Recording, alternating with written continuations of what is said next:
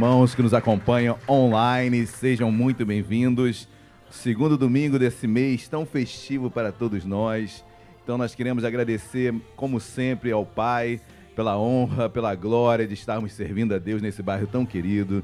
Quero agradecer aqui a surpresa, a abençoada surpresa de reencontrar meu irmão missionário Alexandre dos Reis.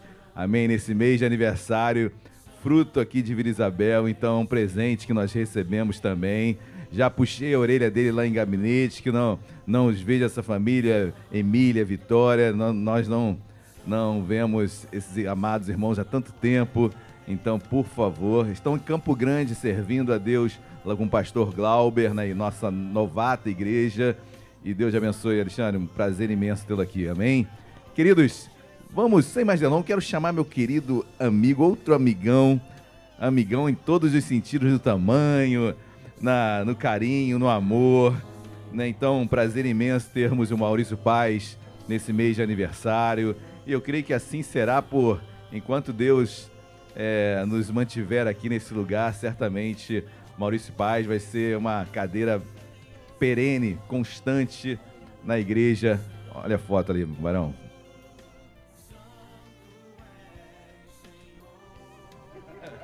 É, misericórdia, né? Baixinho. Mas vamos orar, queridos. Vamos orar abençoando a vida do Maurício Paz. Deus amado, nós queremos te agradecer, Senhor. Te louvar, porque é uma alegria, meu Pai, nesses 14 anos aqui nesse bairro, meu Pai, termos a presença do teu filho. Eu te peço, meu Pai, assim como tu trouxeste alguns meses atrás aqui, Deus renova a unção, renova o chamado, renova o entendimento, renova, meu Pai, a sua voz, renova sua mente. Deus, colocamos tudo no teu altar nesta manhã. Deus, use poderosamente. Tu és um Deus que faz, tu és um Deus que interage com o teu povo. Tu não és um Deus de monólogos, Deus, tu és um Deus de diálogo. E nós te pedimos nesta manhã, Senhor, tenha liberdade total para usar o teu filho. Nós clamamos, Senhor, em nome de Jesus. Amém. E amém. Dê uma linda salva de palmas a Cristo.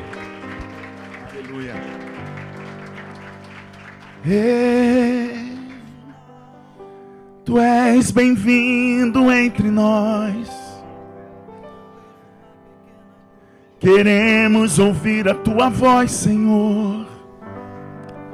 Fala conosco esta manhã, ministra em nossos corações.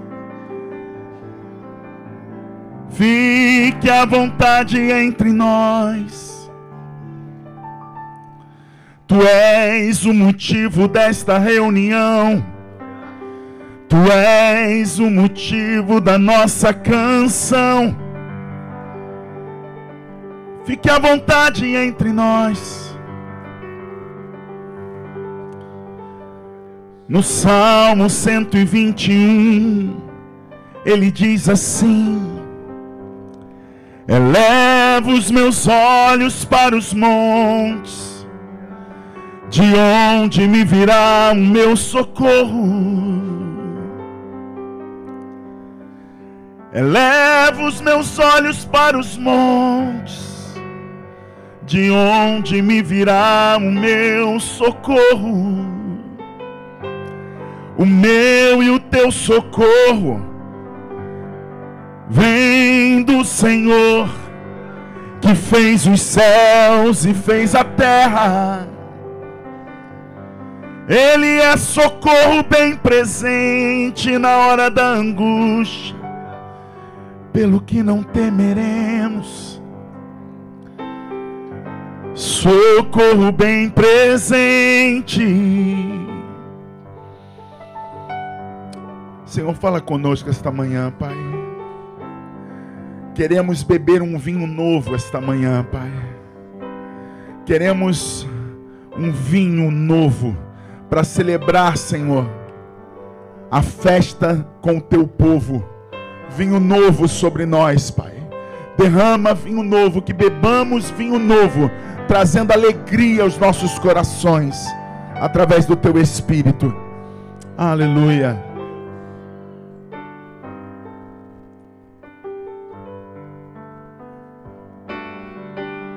Aleluia.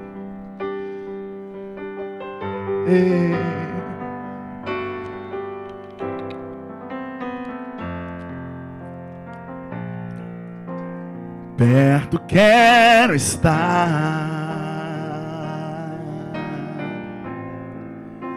junto aos teus pés, pois prazer maior não há. Me render e te adorar. Tudo que há em mim, Senhor, quero te ofertar. mas ainda é pouco eu sei. Se comparado ao que ganhei, não sou apenas servo, teu amigo me tornei. Eu te louvarei louvarei.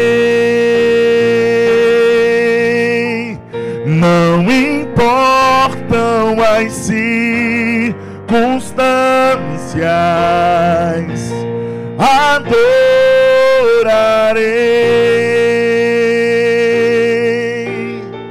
somente a ti,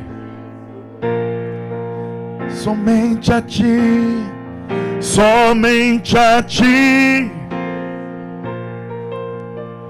Sim, perto quero estar. Diga a Ele. Perto quero estar.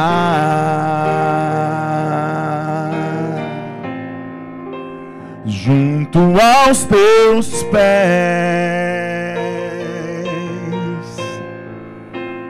Pois prazer maior não há que me render e te adorar. Tudo que há em mim, diga para Ele, quero te ofertar. mas ainda é pouco eu sei.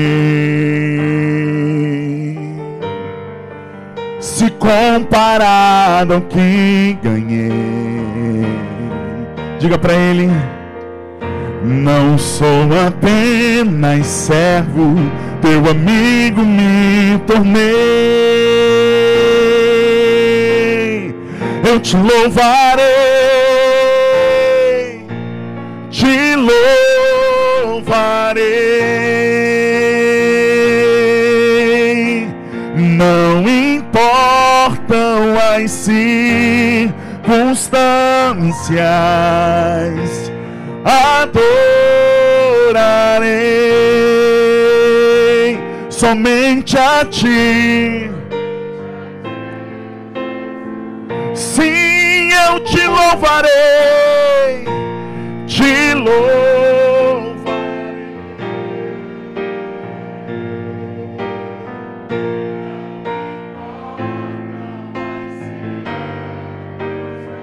Diga para Ele: Eu adorarei, Senhor.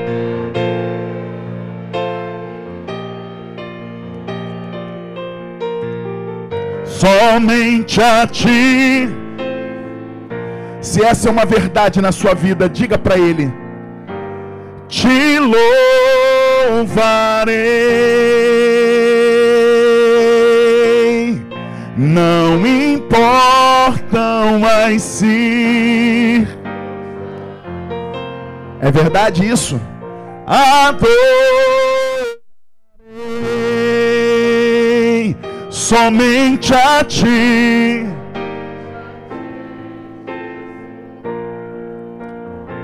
Ele mandu yamai.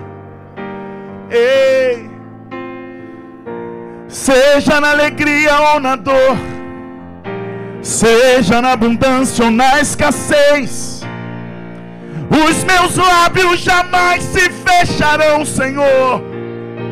Esta é a minha confissão.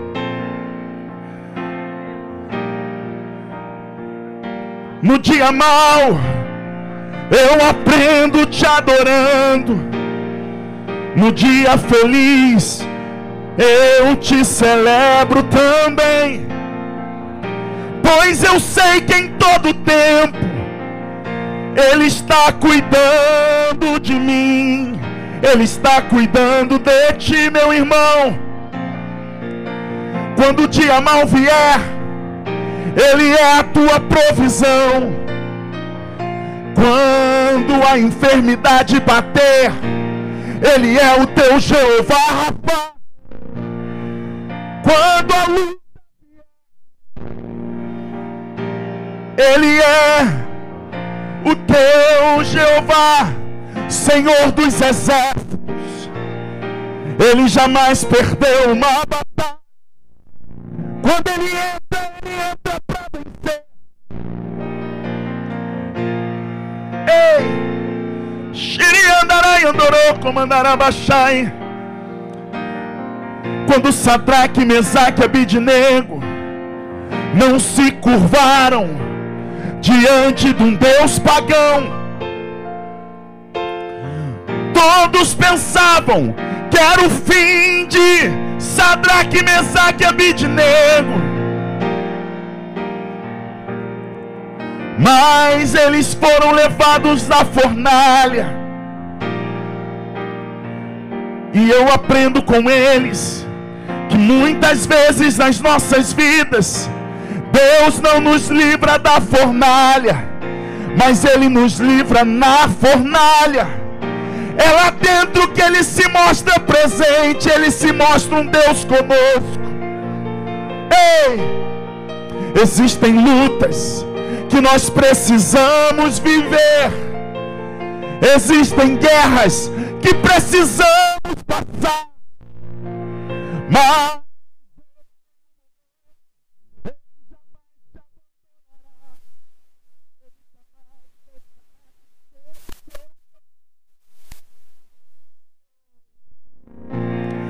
Eu te louvarei, eu te louvarei.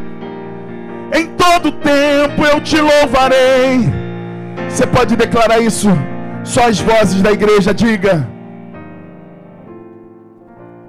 Te louvarei.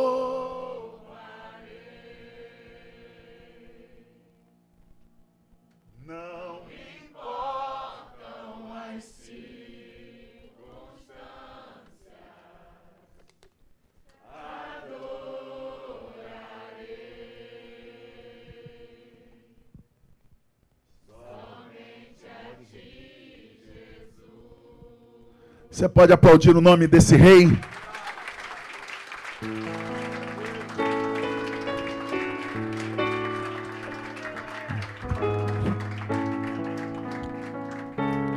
Eu quero convidar você a declarar os nomes dele junto comigo, cantando essa canção, Senhor e Rei.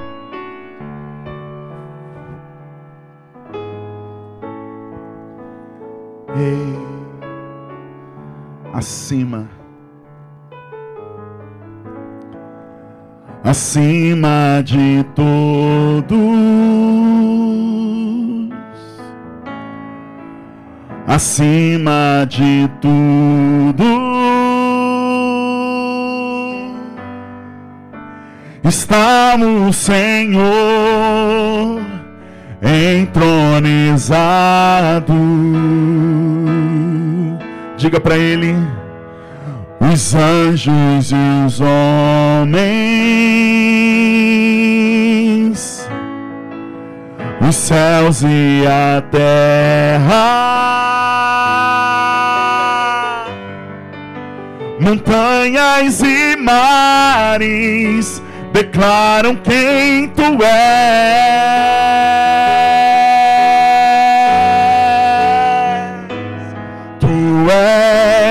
Senhor e Rei.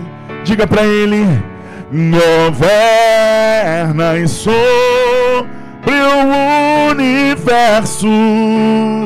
Sim, Senhor, tu és justo e fiel.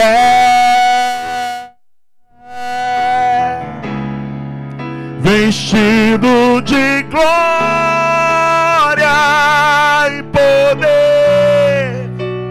Coroado estás, para sempre reinarás, prostrados aos teus pés.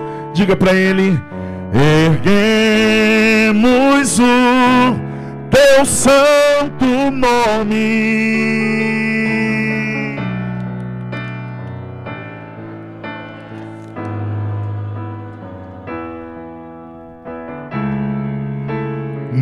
nos entregamos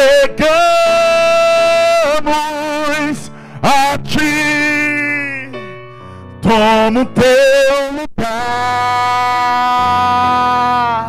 e habita entre nós.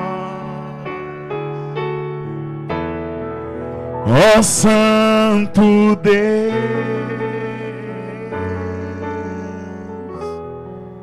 Acima, acima de todos, acima de tudo. Está o Senhor entronizado. Diga para Ele os anjos e os homens, os céus e a terra, os céus e a terra, montanhas e mares declaram quem tu és.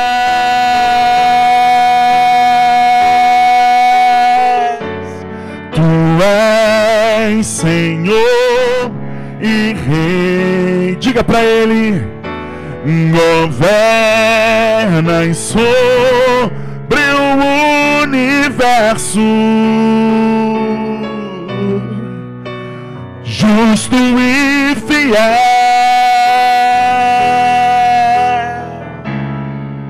vestido de glória e poder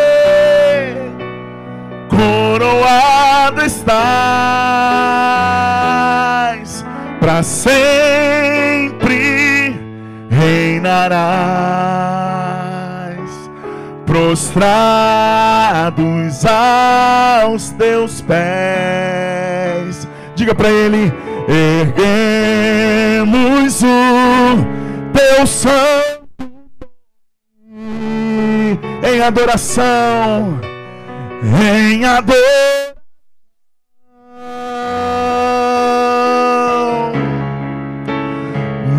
Entregamos a ti, toma o teu lugar e habita entre nós. Diga para o teu Deus ó Santo Deus,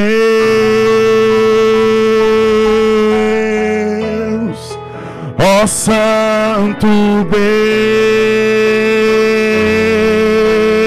Deus, ó Santo Deus,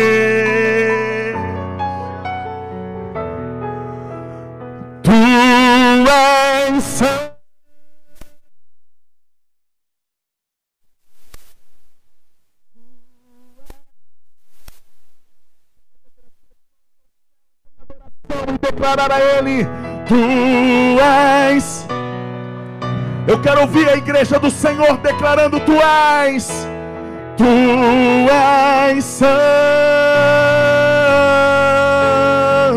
tu és, tu és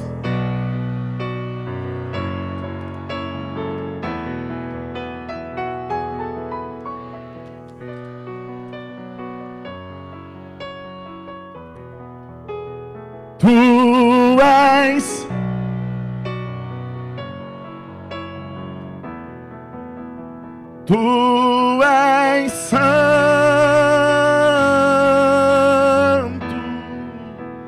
Tu és. Era lá em Anduricamara, Mandoia, Mãe. Tu és Tu és digno, Senhor, tu és santo. Nós declaramos esta manhã: Tu és, tu és santo. Aleluia. Tu és entronizado neste lugar, ó Santo Deus. Aleluia.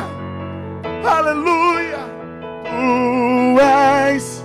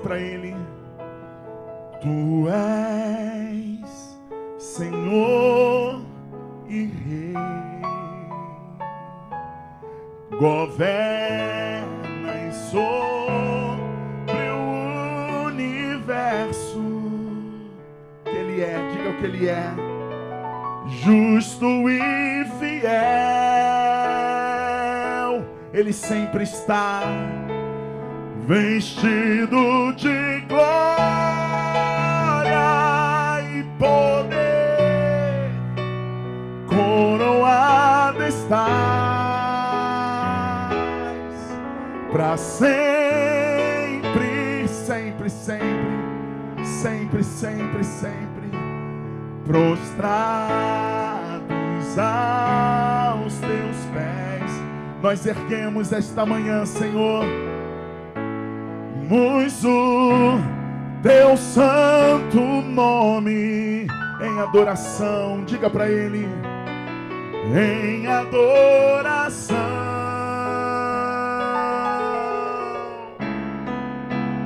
Nos entregamos a ti, toma o teu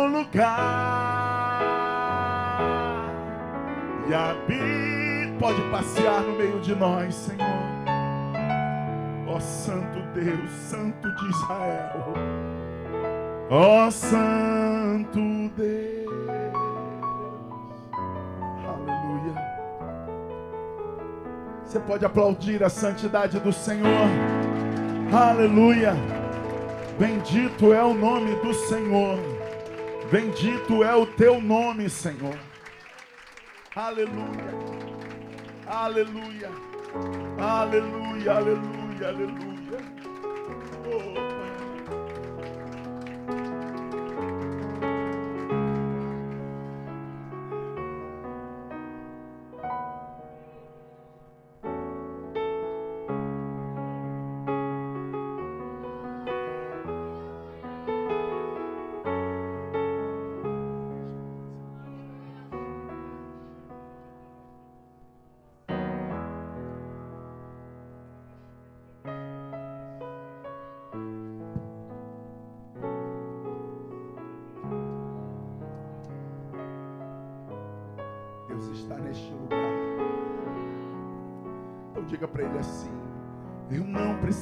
ser reconhecido por ninguém. Isso é uma verdade. A minha glória é fazer com que conheçam a Ti. Você pode dizer isso para Ele? E que diminua eu, para que Tu cresças, Senhor, mais e mais. E como os serafins. Esconda o rosto.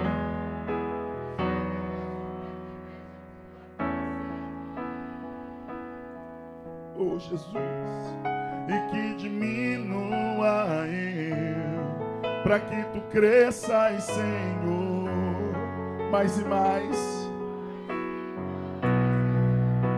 No Santo dos Santos.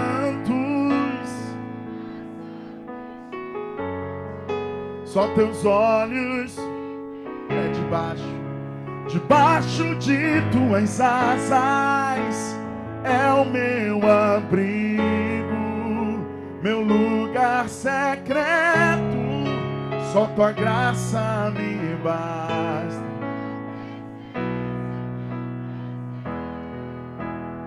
Eu não preciso ser reconhecido por ninguém. Se for uma oração de confissão, diga isso para ele. Eu não preciso. Eu não preciso ser reconhecido por ninguém. A minha glória, Pai, a minha glória é fazer com que conheçam a Ti. e que diminua eu, para que tu cresças, Senhor, mais e mais. E como os serafins que encobre o rosto ante a ti, diga para ele. Esconda o rosto para que vejam tua face em mim. e que diminua eu, para que tu cresças, Senhor, mais e mais no Santo dos Santos, a fumaça me esconde, só teus olhos me veem, debaixo de tuas asas é o meu abrigo meu lugar secreto. Só tua graça me basta e tua presença é o meu. No santo dos santos, a fumaça me esconde. Só teus olhos debaixo de tuas asas é o meu abrigo meu lugar. Só tua graça.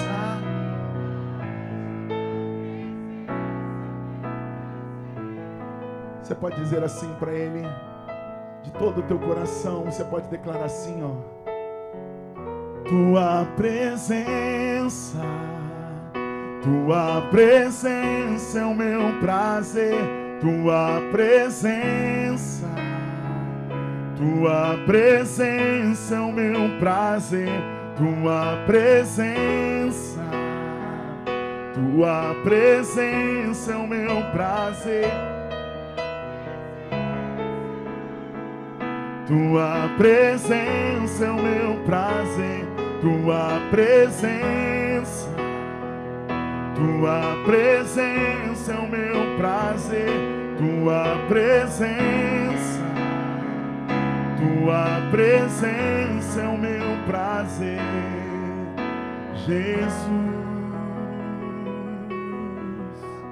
Você pode aplaudir o nome do Senhor. Aleluia. Aleluia. Eu quero cantar uma canção que Deus nos deu no meio da pandemia e essa música ela está crescendo, ela, ela já passou de 100 mil views no YouTube, ela está crescendo organicamente, ela está tomando forma. E a gente tem viajado por essa nação e Deus tem levado essa canção. Nós estivemos agora, chegamos essa semana do Pará. Rapaz, as pessoas no interior, lá em Salinas, lá em Rondon, lá em Belém, as pessoas cantando essa canção. Nós tivemos recentemente agora também em Fortaleza, a música virou hino na igreja, está em primeiro lugar na rádio lá, na Rádio Logos FM. A música está tocando muito em Joinville, nós estivemos lá, as pessoas cantando a canção. Em Curitiba, Deus está levando, sabe, de forma no meu próprio meu estado, no Espírito Santo, onde eu moro hoje em dia. A música está tocando nas rádios lá. Deus está fazendo, está levando a canção. E aí, e Deus usou essa canção para falar conosco, que Ele é um Deus presente. E eu quero convidar você a declarar o que diz essa música. Deus não falha. E eu quero que você cante junto comigo.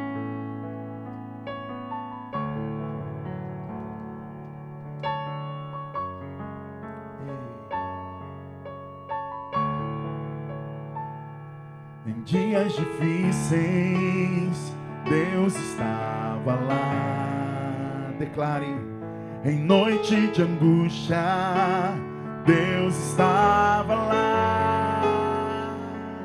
E quando eu chorei, Deus estava lá.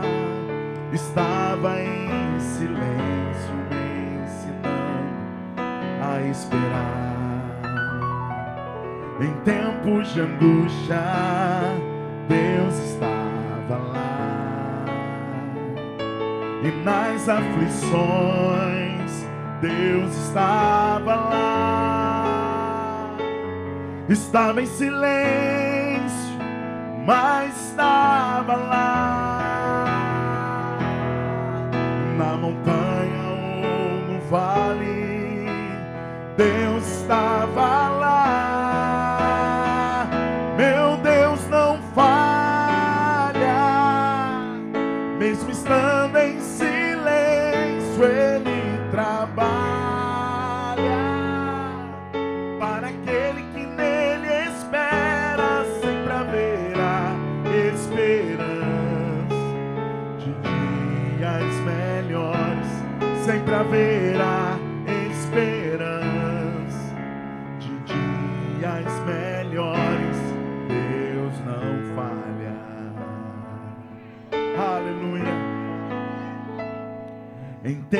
De angústia, Deus estava lá. E nas aflições, Deus estava lá. Estava em silêncio, mas estava lá. Na montanha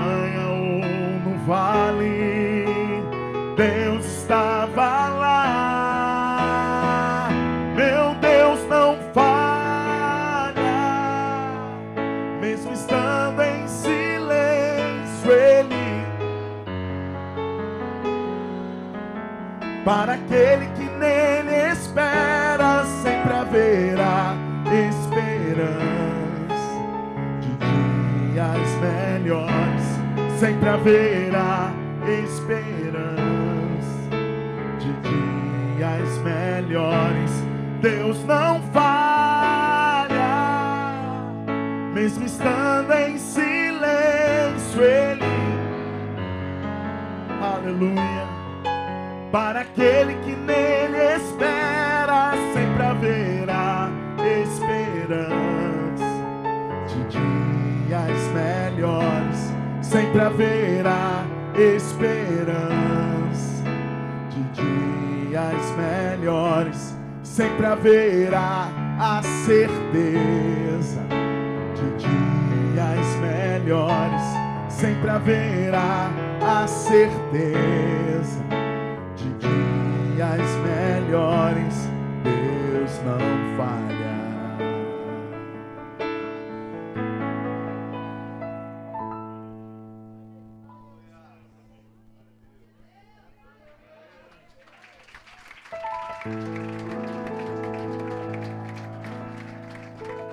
Tatiane, quando eu fui andar assim, eu estava indo lá para trás, eu ia falar com você. Mas aí eu voltei, eu falei, eu estava no meio da canção, Senhor e Rei, eu não queria atrapalhar a música. Quando eu estava cantando essa canção, Deus não falha. Deus ministrou meu coração que essa canção é para você entender. Hoje, eu sei que não está fácil. O dia está difícil, sabe? As coisas, circunstâncias. Você está entendendo o que eu estou falando com você? Mas Ele é um Deus presente. Ele jamais te desamparará. Jamais te desamparará. Ele é fiel na sua vida. Ele é o teu Deus. Ele não vai te desamparar em nenhum momento. Creia nisso. Creia. Mesmo que as circunstâncias estejam contrárias, Ele é fiel na sua vida. E Ele vai se mostrar fiel. Você vai ver a fidelidade de Deus E você vai testemunhar a fidelidade do Deus que você serve. Amém? Deus te abençoe muito. Passar a palavra para o pastor. Como dizia, como sempre diz o meu antigo pastor, o não o Martinho, antes do Martinho, antes quando eu morava em Nova Iguaçu, ele dizia que nós íamos para o melhor momento do culto. E aí quando ele falava isso, todo mundo começava a aplaudir o nome de Jesus. Sabe por quê? Porque Davi, certa feita, sendo rei poderoso, cara era o cara, mano. Amém? Davi era o cara. Davi chega na eira de Araúna, ele precisava fazer uma oferta ao Senhor. Aí ele chega lá na eira, o cara falou: Ei, pega o que você quiser, tudo é teu. Ele falou: Não, eu não posso dar ao Senhor algo que não me custe. Ele precisava entregar algo a Deus, algo que custava a ele, sabe? E a verdade é que no momento de dízimos e ofertas, é o momento que você precisa dar algo ao Senhor, algo que lhe custe. Porque esse é um ensinamento que Davi, o rei Davi, nos ensinou. Sabe, nós então estamos indo para o melhor momento do culto, porque não te custa nada levantar as mãos e adorar. Não te custa falar do amor de Jesus. Custa é quando você bota a mão no seu bolso e você tira daquilo que você acha que é teu, só que é Deus está te dando. Então você está devolvendo ao Senhor o seu dízimo e a sua oferta. Amém? Aplauda mais forte ao Senhor Jesus, amém? Queridos, confesso que durante os louvores, você vai louvando, vai tentando cantar e você vai tentando chegar no tom do Maurício, né? E você fica sem fôlego no final e dá uma tristeza, meu Deus do céu. Glória a Deus, queridos. Eu louvo a Deus pela, pela vida do Maurício, um grande homem de Deus. E lembrando da Eira de Araúna, Davi nem sabia o que ele estava comprando ali. Ali seria construído o templo, ali onde é aquela região do Monte Moriá então, ali, por isso, queridos, aquilo que você oferta a Deus, você nem tem a dimensão do que redundará. Creia nisso em nome de Jesus. Amém? Quero dar alguns avisos rapidamente. Olha, classe de batismo já foi dada, né? Aconteceu às 9 horas. Hoje os nossos alunos não compareceram, né? É de feriado também, muitos estavam viajando. Bom, é, hoje à noite, queridos, é, novamente, meu querido e amado Maurício Paz estará aqui louvando, pregando. Então não percam, tragam convidados. Você que esteve aqui hoje, podendo estar à noite, tragam mais pessoas. Vamos continuar a nossa adoração nesse lugar, ok? Quarta-feira, olha, quarta-feira os irmãos não podem perder. Olha, falando em Alexandre, Comunidade dos Macacos, missionário Targil, dirigente, novo dirigente da Igreja Nova Vida dos Macacos, estará aqui pregando e toda a equipe, equipe, né, Alexandre? Falando de equipe de louvor da comunidade de macacos. Quando Alexandre chegou lá, não havia ninguém, né, Alexandre? Então hoje tem uma equipe de louvor, enche a boca para falar, né? Então, mas são aquelas sementes que nós colocamos e Deus dá o crescimento. Então, a equipe do louvor da comunidade de macacos estará aqui nos conduzindo em adoração, quarta-feira. Quinta-feira, encontro semanal de mulheres singulares com a diaconisa Luciana Gama pelo Google Meet, sempre às 19 horas. E encontro essa segunda-feira, nosso encontro é quinzenal, então segunda-feira agora nós não teremos, porque tivemos na segunda passada, então não teremos. Só na próxima, sei se é a segunda agora, a outra, o encontro de homens singulares no qual eu ministro, ok? Grande evangelista missionário Alexandre, por favor, vem aqui dar esse aviso importante para a nossa igreja. A paz, queridos.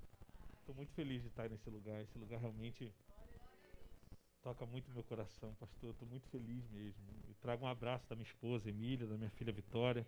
Irmãos, como o pastor disse, eu estou lá em Campo Grande. Eu fui sair de freguesia, eu vou contar rapidinho, pastor.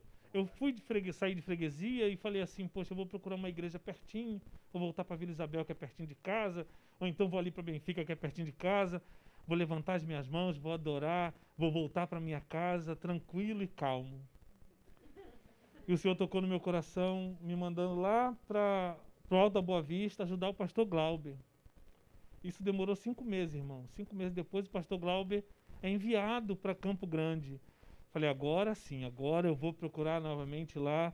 Eu estou olhando essa irmã aqui, eu estou lembrando da irmã Diva, uma nova irmã Diva prazer lhe ver, querida. Traz boas lembranças. E eu falei assim: agora eu vou procurar lá, vou voltar lá para Vila Isabel, vou ficar pertinho de casa. E o Senhor falou no meu coração: vai lá ajudar meu servo a cavar poço lá em Campo Grande. E eu estou lá em Campo Grande, irmãos. 64 quilômetros para ir, 64 para voltar. Eu confesso aos irmãos que às vezes eu vou no carro assim, e aquela voz no meu ouvido dizendo assim: Isso é muito longe, volta para casa. Vai para Vila Isabel, vai, vai, né? Mas eu estou lá ajudando o pastor Glaube e nós vamos, com certeza, impactar aquele lugar com a presença de Deus.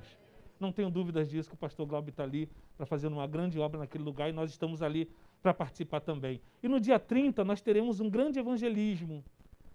Nós vamos fazer um evangelismo um dia inteiro, irmãos. Vamos chegar às 10 da manhã, uma hora da tarde nós vamos parar para almoçar, voltaremos às duas da tarde, quatro horas a gente volta para o templo para um grande culto de louvor a Deus e depois ir para nossas casas. Para isso, irmãos, nós precisamos de uma coisa que não tem como faltar: dinheiro. E nós fizemos um, um, um, um convitezinho bem modesto, foi eu que fiz, de um almoço. Você não vai pagar pelo almoço. Até mesmo porque a ideia é que você compre, e mesmo que você não vá, o dinheiro, como nós fizemos no Ouro do Macaco, o prato que você pagou será doado na comunidade mais próxima. Então, como nós fizemos na, na comunidade dos macacos, faremos também em Campo Grande. A ideia é que você vá, almoce conosco, mas e não podendo ir, aquele prato que você vai pagar por 30 reais, ele vai ser doado numa comunidade ali próxima, que nós vamos fazer esse trabalho evangelístico. Amém? Então, está aqui o convite. 30 reais, não precisa pagar hoje. É, a gente tem até o dia 20 para poder arrecadar esse dinheiro. Eu só vou pedir que você me procure no final do culto, se você quiser abençoar. Não tenho dinheiro hoje, mas eu vou ficar com o um papelzinho, com o convite. É, vou enviar por Pix, vou fazer alguma coisa mas ajude essa obra porque nós estamos precisando de microfone, nós estamos precisando de instrumento de som. Vai ser tudo de novo, irmãos, assim como foi no Macacos e hoje nós temos uma equipe de louvor do Macaco. Será também em Campo Grande, muito em breve nós estaremos aqui com o nosso grupo de louvor, com tudo que nós precisamos para fazer essa obra. Amém? Então eu vou estar à disposição dos irmãos. No final do culto é só me procurar. E Deus abençoe a vida de vocês rica e abundantemente. Amém? Obrigado, pastor.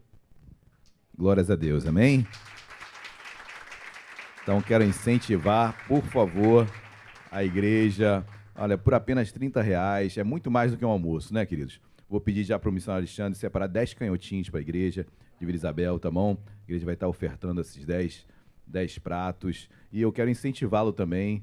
É, talvez você nunca, nunca vá à igreja lá em Campo Grande, mas certamente a sua oferta chegará e abençoará vidas naquele local, ok? Mais avisos? Creio que não. Olha, encontro de mulheres, doutora Flávia Luz Vaz. Posso dar esse aviso, Diaconisa? Então vai ser sábado agora, dia 6, sábado agora, né? Bom, encontro de mulheres, 6 de, do 11, 6 de novembro, às 16 horas, lá na Tijuca. Me procure para inscrição, porque eu preciso mandar os nomes.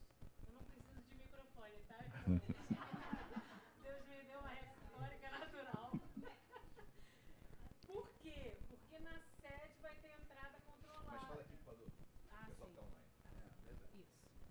Amém, irmãos. Então, na sede, nós teremos uma entrada controlada. Então, a, a, o controle é através de pulseira. Então, vocês precisam me dar o nome, amém? Não tem custo, é totalmente gratuito, congresso, amém? E aí, quem quiser, é, tem uma camisa, tem um devocional também, que todo ano, né, o Conselho das Igrejas Nova Vida no Brasil faz um devocional, nós escrevemos as esposas de pastores e missionários. E, enfim, e quem quiser, isso é a parte, para quem quiser, amém? Mas o congresso não tem custo algum. Mas precisa de uma inscrição prévia e eu tenho prazo para entregar os nomes. Não adianta a irmã chegar no dia 6 do 11 querendo entrar na sede se não fez a inscrição prévia, porque não vai poder entrar. Amém, irmãs online? Amém, irmãos? Então, estou depois do culto para recolher o nome de todas, sem limite de idade, adolescentes que queiram ir também, será uma grande bênção, um grande privilégio ouvir a doutora Flávia, uma mulher de Deus. Deus tem usado com toda a expertise, com todo o estudo, toda a sabedoria. Eu te, quem segue minhas redes sociais vê nos stories todas as pregações, estudos que a doutora Flávia é usada por Deus. Eu vou lá e compartilho. Vocês têm acesso. Amém? Amém. Obrigada, pastor. Amém. Foi um contato abençoado que o Maurício Paes conseguiu para a gente. Então, doutora Flávia, é, conhecida no Brasil inteiro, muito renomada, psicóloga. Então, tá. Depois que eu soube que ela é muito amiga também da, da Juliana Ferron, que vai estar aqui conosco também. Juliana Ferron nos pegou de surpresa estando no Rio de Janeiro. Eu falei, Juliana, qualquer dia da semana a igreja abre para recebê-la. Então, segunda-feira, se não me engano, dia 25, Juliana Ferron vai estar aqui conosco também nos abençoando, ok? Olha, cadê o meu querido casal? Ramiro e Érica, para esse anúncio abençoado. Venham cá, por gentileza. Oi. Isso. Diácono Ramiro com a, com a coluna toda quebrada. Rapaz, irmãos, é verdade. Tá doendo, viu? é feliz, né? Depois que a gente passa dos 40, né, gente? Misericórdia, que é o exemplo vivo aqui de uma pessoa que eu admiro, ó, e que é um exemplo para todos nós, né? Mas então, gente, sendo rápidos aqui, oficina do amor. Tem casal aqui na igreja? então, gente, é, nós estamos com essa proposta aí, é um curso que foi montado por mim e pela minha esposa, mais por ela que por mim, obviamente. então, gente, Então, gente, é, esse curso será ministrado aqui na igreja nos dias 12 e 19, através do Google Meet, e no dia 26, presencialmente. Nós temos muitas novidades, temos muito que falar, muito que conversar, são muitas coisas, muitos assuntos, então, assim, venham estar conosco. São temas interessantíssimos, com certeza. Aprendemos muito lá na sede com um casal que teve lá da Igreja do Nova Vida do Moneró, que são o pastor Humberto né, e, e a pastora Andréia. Né? Então, assim, foi, foram períodos de estudo maravilhosos. Então, assim, nós temos muito que falar para vocês, muito que conversar. E, assim, eu quero que vocês estejam conosco, né? Por favor, as inscrições serão feitas também hoje, a partir de hoje, né? Até o dia 30 de outubro. Fala aqui da mais idade. O número máximo de casais não tem número máximo. Porque como a gente vai aproveitar o, o, o, os encontros online, então a gente vai poder abrir o leque até para pessoas de fora da igreja. Então, vocês, irmãos, que souberem, que quiserem convidar algum casal para estar conosco, por favor, entrem em contato comigo ou com a minha esposa, que nós iremos sim fazer a inscrição desse casal e nós sim iremos nos reunir, nos encontrar. Amém, irmãos? Conto com vocês, viu? Também aqui, ó, no dia 20 de novembro, quer falar? Vou falar. Pode falar. Bom dia, amada igreja. É, vamos separar o mês de novembro para edificar o nosso casamento, para estar tá, é, investindo, porque com tantos afazeres, às vezes a gente deixa um pouquinho de lado, então nós precisamos, às vezes, resgatar algumas coisas que o Senhor precisa tratar. Então, em novembro, guardem esse mês para investir no seu casamento. Então, praticamente todo final de semana nós vamos ter um evento em novembro. Então, além da oficina do amor, onde vamos ter temas assim maravilhosos, temas às vezes que a gente tem até tabu em falar. Então é importante a gente quebrar esse tabu perante Deus, perante a palavra de Deus, para que a gente possa crescer a cada dia como família, dentro da nossa própria casa, que é a nossa primeira igreja. Tá? Então, é, deixem de lado alguns compromissos que às vezes a gente coloca como prioridade e esquece um pouquinho de investir naquilo que é realmente prioridade, tá? Que é a nossa família. E aí, no dia 20, nós separamos um momento de descontração, que é um café da manhã, que eu e Ramiro fomos conhecer primeiro, que é o Mirante da Floresta, um lugar belíssimo super aconchegante. Aí nós temos as fotos. Então, qual é a ideia da gente tomar o nosso café da manhã? Às 9 horas da manhã, os casais possam estar unidos nesse local maravilhoso, junto à natureza. Você junta seu esposo e a sua esposa. E em seguida, nós vamos partir para a vista chinesa. E lá nós vamos fazer uma caminhada, vamos tirar fotos, Vamos ter um momento de bater papo, de confraternização entre os casais, porque o momento do café é você e seu esposo. E depois a gente vai fazer a nossa caminhada e vamos estar um pouquinho juntos, tirar fotos belíssimas do nosso Rio de Janeiro, porque é uma vista maravilhosa. Então, nós já estamos fazendo, a partir de hoje, as inscrições. Para a oficina do amor, não tem número de casais, tá? Fica aberto até para casais que vocês conheçam e que estejam precisando desse apoio e desse direcionamento através da palavra de Deus. Mas no passeio nós temos sim, são 10 vagas, porque nós precisamos fazer com antecedência as reservas. Esse local é super procurado e nós precisamos dar antecipadamente o nome para fazer as reservas. Amém, queridos? Ah, o valor é 65 por pessoa, porque ali você come à vontade, quantas vezes você quiser, tá? É, então você quer repetir, você quer pede tapioca na sua mesa, você é um lugar assim muito lindo e você fica à vontade para comer quantas vezes você quiser, tá bom? Então isso inclui a bebida também, o café, os sucos, tá bom, queridos? Então vocês já sabem direitinho quanto vão gastar ali, que é 65 por pessoa, tá? Não é por casal. Amém. O crente tem que saber se pode repetir. Né? Se puder repetir, é muito bom, muito bom. Aí se torna um passeio de crente. Obrigado, obrigado, Ramiro e Érica, pelo carinho, pelo amor, pela atenção aos nossos casais. Então, você, casal, por favor, não, não deixe de investir é, no casamento de vocês. Ok? O local é lindo. O curso que será ministrado, a Oficina do Amor, Queridos, os dois prepararam com muito carinho, com muito zelo. São estudos preparados é, de apostilas, tanto do Casados para Sempre, como do curso Casa Alianças. Então, eles fizeram uma, uma, uma mescla, se tornou a nossa apostila, o nosso. Agora nós temos nosso próprio curso da Nova Vida de Vila Isabel. Então, não percam casais pelo Google Meet e presencial também, ok? Olha, e culto oficial do aniversário, do nosso aniversário, queridos, que vai ser no dia 29 de outubro, houve uma troca. O meu querido pastor Sérgio Tadeu entrou em contato comigo essa semana. Ele está com alguns problemas de saúde. Ele vai precisar passar esse mês cuidando da saúde dele.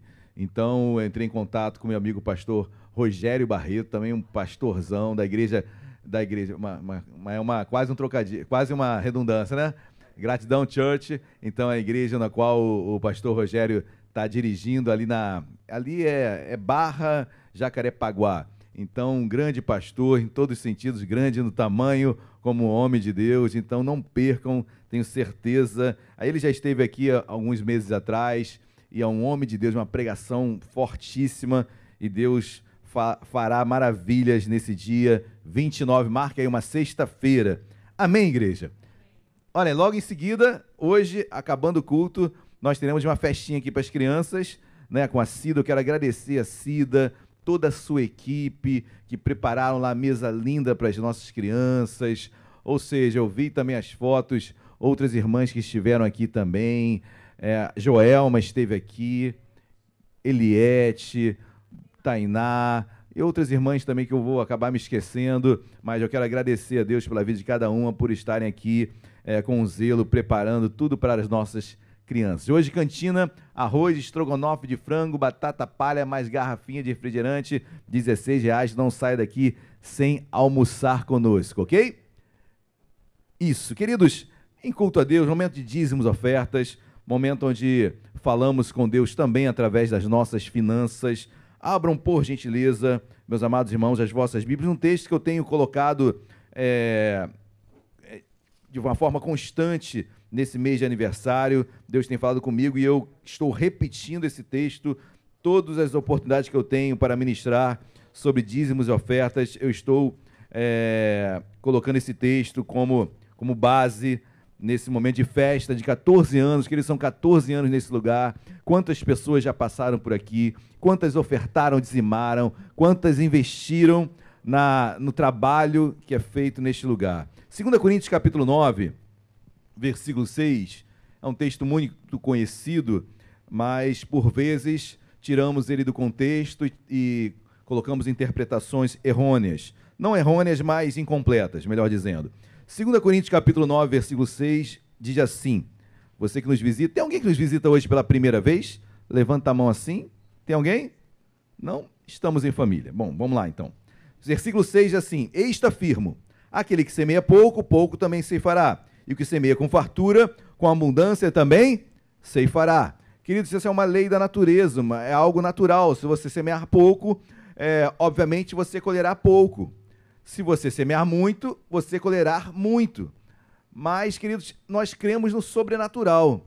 Nós cremos até em semeaduras que, por condições ou situações extraordinárias, você não tem condição de semear muito, mas na sua semeadura Deus extrapola 30, 60 a 100 por um. Amém? Assim como Deus fez com Isaac no deserto. Então, Deus tem essa proporção, Deus pode multiplicar, Deus pode fazer extraordinariamente. Amém, igreja? Nós cremos nisso. Eu creio que Deus não está preocupado, literalmente, com quanto. É claro que 10% é a décima parte daquilo que você devolve a Deus quando falamos de dízimo. Então é a décima parte que você devolve. Então, nesse, nessa sua décima parte, Deus pode superabundar. Seja os seus 10%, um real ou um milhão de reais, Deus pode superabundar. Mas o que eu quero extrair desse texto, que o semear não é apenas o quanto, mas a forma com a qual ela é, esse, essa semente é colocada na terra. Porque ninguém vai semear, se você for perguntar a um lavrador, ninguém sai semeando jogando a semente de qualquer forma. Ele procura uma melhor terra, ele vai cuidar daquela terra, ele vai adubar aquela terra, ele vai regar aquele brotinho que vai começar a sair. Ou seja, há uma atenção especial sobre aquela terra, porque ali a tua boa semente será colocada. Amém, igreja? E eu vejo isso quando Paulo começa a ensinar a igreja de Corinto.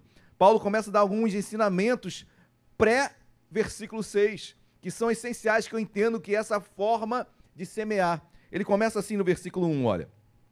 Quanto assistência a favor dos santos, é desnecessário escrever-vos, Paulo está escrevendo para a igreja grega de Corinto. Corinto era a capital ali da Caia. A Grécia ali, Macedônia acima, a Caia ao sul, e Corinto ficava ali na Caia. E Paulo começa a ensinar a igreja em Corinto que inclusive trazendo um elogio que seria até desnecessário falar para aquela igreja sobre contribuição, porque era uma igreja solista, era uma igreja aberta, era uma igreja voltada a dizimar e ofertar. Eu me sinto muita vontade nesse momento porque a igreja de Vila Isabel é uma igreja é, que nos deixa muita vontade quanto a esse momento, porque é uma igreja que entende o que é dizimar e ofertar. É uma igreja que passamos por um, por um momento difícil, estamos passando de pandemia, onde a igreja ficou fechada, o que, dois, três meses, por aí, depois continuamos um bom tempo também apenas online, depois Queridos, eu quero louvar a Deus porque a fidelidade desta igreja se manteve da mesma forma. A igreja se manteve fiel em todos. Obrigado, minha irmã. A igreja se manteve fiel em todos os momentos. Então, louva a Deus por isso, louvo demais. E o que eu encontro, o que Paulo encontrava nesta igreja, e ele estava reanimando isso na igreja. Versículo 2: Porque bem reconheço a vossa presteza, celeridade, sua prontidão, uma igreja que estava preparada.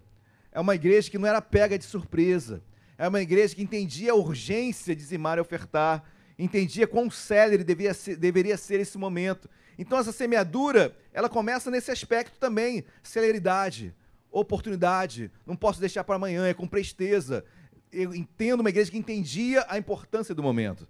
E ele continua, porque bem reconheço a vossa presteza, da qual me glorio, junto aos, aos macedônios, que é o norte, né? da Grécia, dizendo que a Caia Sul está preparada desde o ano. Queridos, uma igreja que se preparava.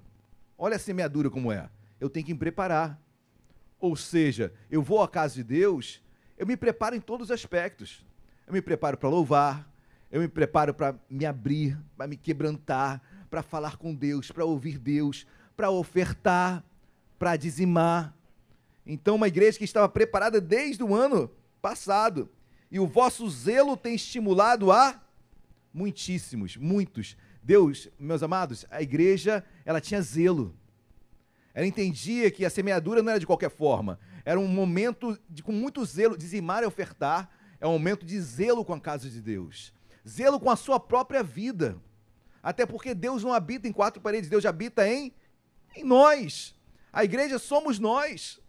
Então o zelo é conosco, é, é conosco. Amém, queridos? Então que você possa ter esse entendimento. O zelo, presteza, preparação. Aí dá um pulo lá para o versículo 5.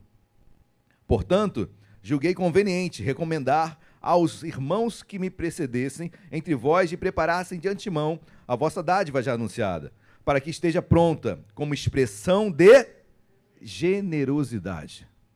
Olha como o versículo 6 fica diferente, né, queridos? O versículo 6 não se torna mais é, semear X e vai colher é, X, Y.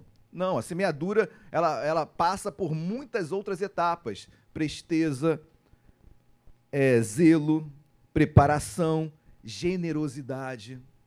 Uma igreja generosa, uma igreja que se compadecia, uma igreja que entendia a dificuldade dos irmãos, uma igreja que compartilhava aqueles. Novamente, eu me sinto muita vontade de falar isso nesta igreja, porque eu a enxergo como a de Corinto nesse aspecto do capítulo 9. Amém? Uma igreja generosa, uma igreja que se compadece, uma igreja que compartilha, uma igreja que divide, que assim possamos ser cada vez mais e mais. Eu sempre falo isso, queridos. A igreja, ela consegue trazer o comum. A igreja consegue fazer o que o, que o homem não consegue. A igreja consegue trazer a comunidade, trazer, fazer tudo em comum. A igreja consegue extrair o homem mais rico entrando por essas portas e o mais pobre ele vai sentar na mesma poltrona, vai beber no mesmo bebedor, vai comer a mesma comida aqui na cantina.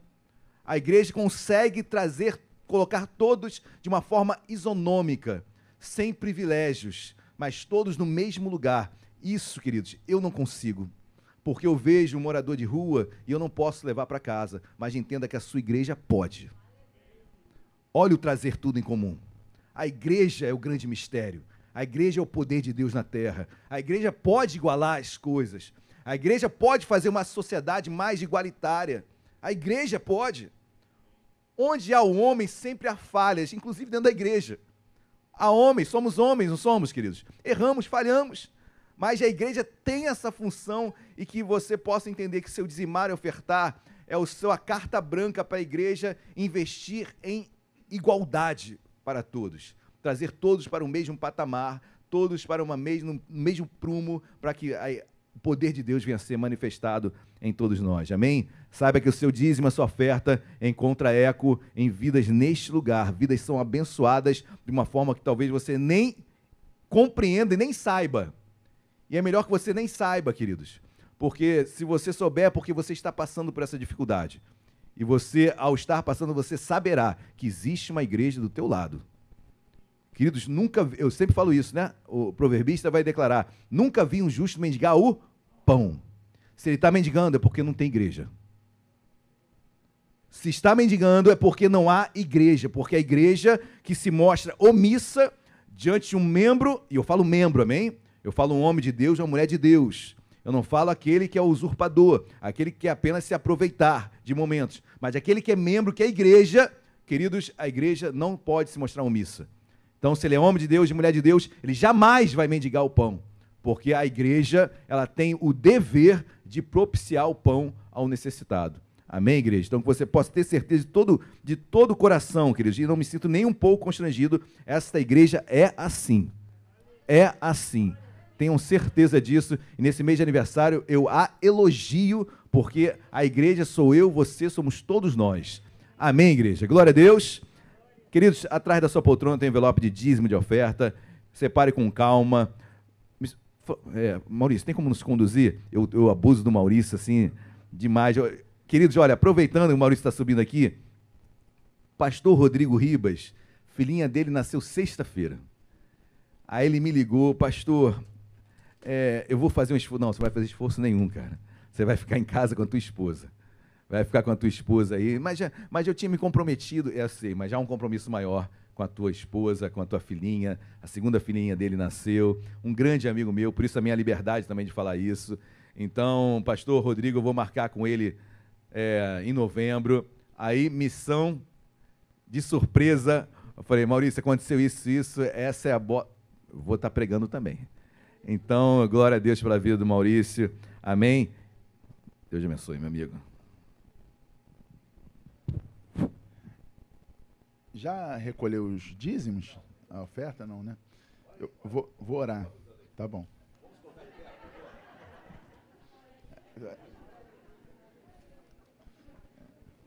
É, Você pode levantar a sua oferta, seu dízimo. Senhor, nós queremos te dar a honra, a glória, o louvor e toda adoração. Te agradecer pela oportunidade, Senhor, de poder semear na tua casa. Senhor, nós te agradecemos, Senhor, porque sabemos que tu és um Deus fiel, Pai. E, Senhor, depois dessa palavra, Senhor, nós cremos nisso, Senhor. Nós cremos no que está escrito, Pai. Por isso cumprimos em fidelidade, Senhor, o que diz a tua palavra. Senhor, abençoa teu povo, abençoa tua igreja, multiplica os celeiros desse lugar, Pai. Senhor, continua, Senhor, abençoando poderosamente esse ministério para a glória do teu nome, em nome de Jesus. Amém.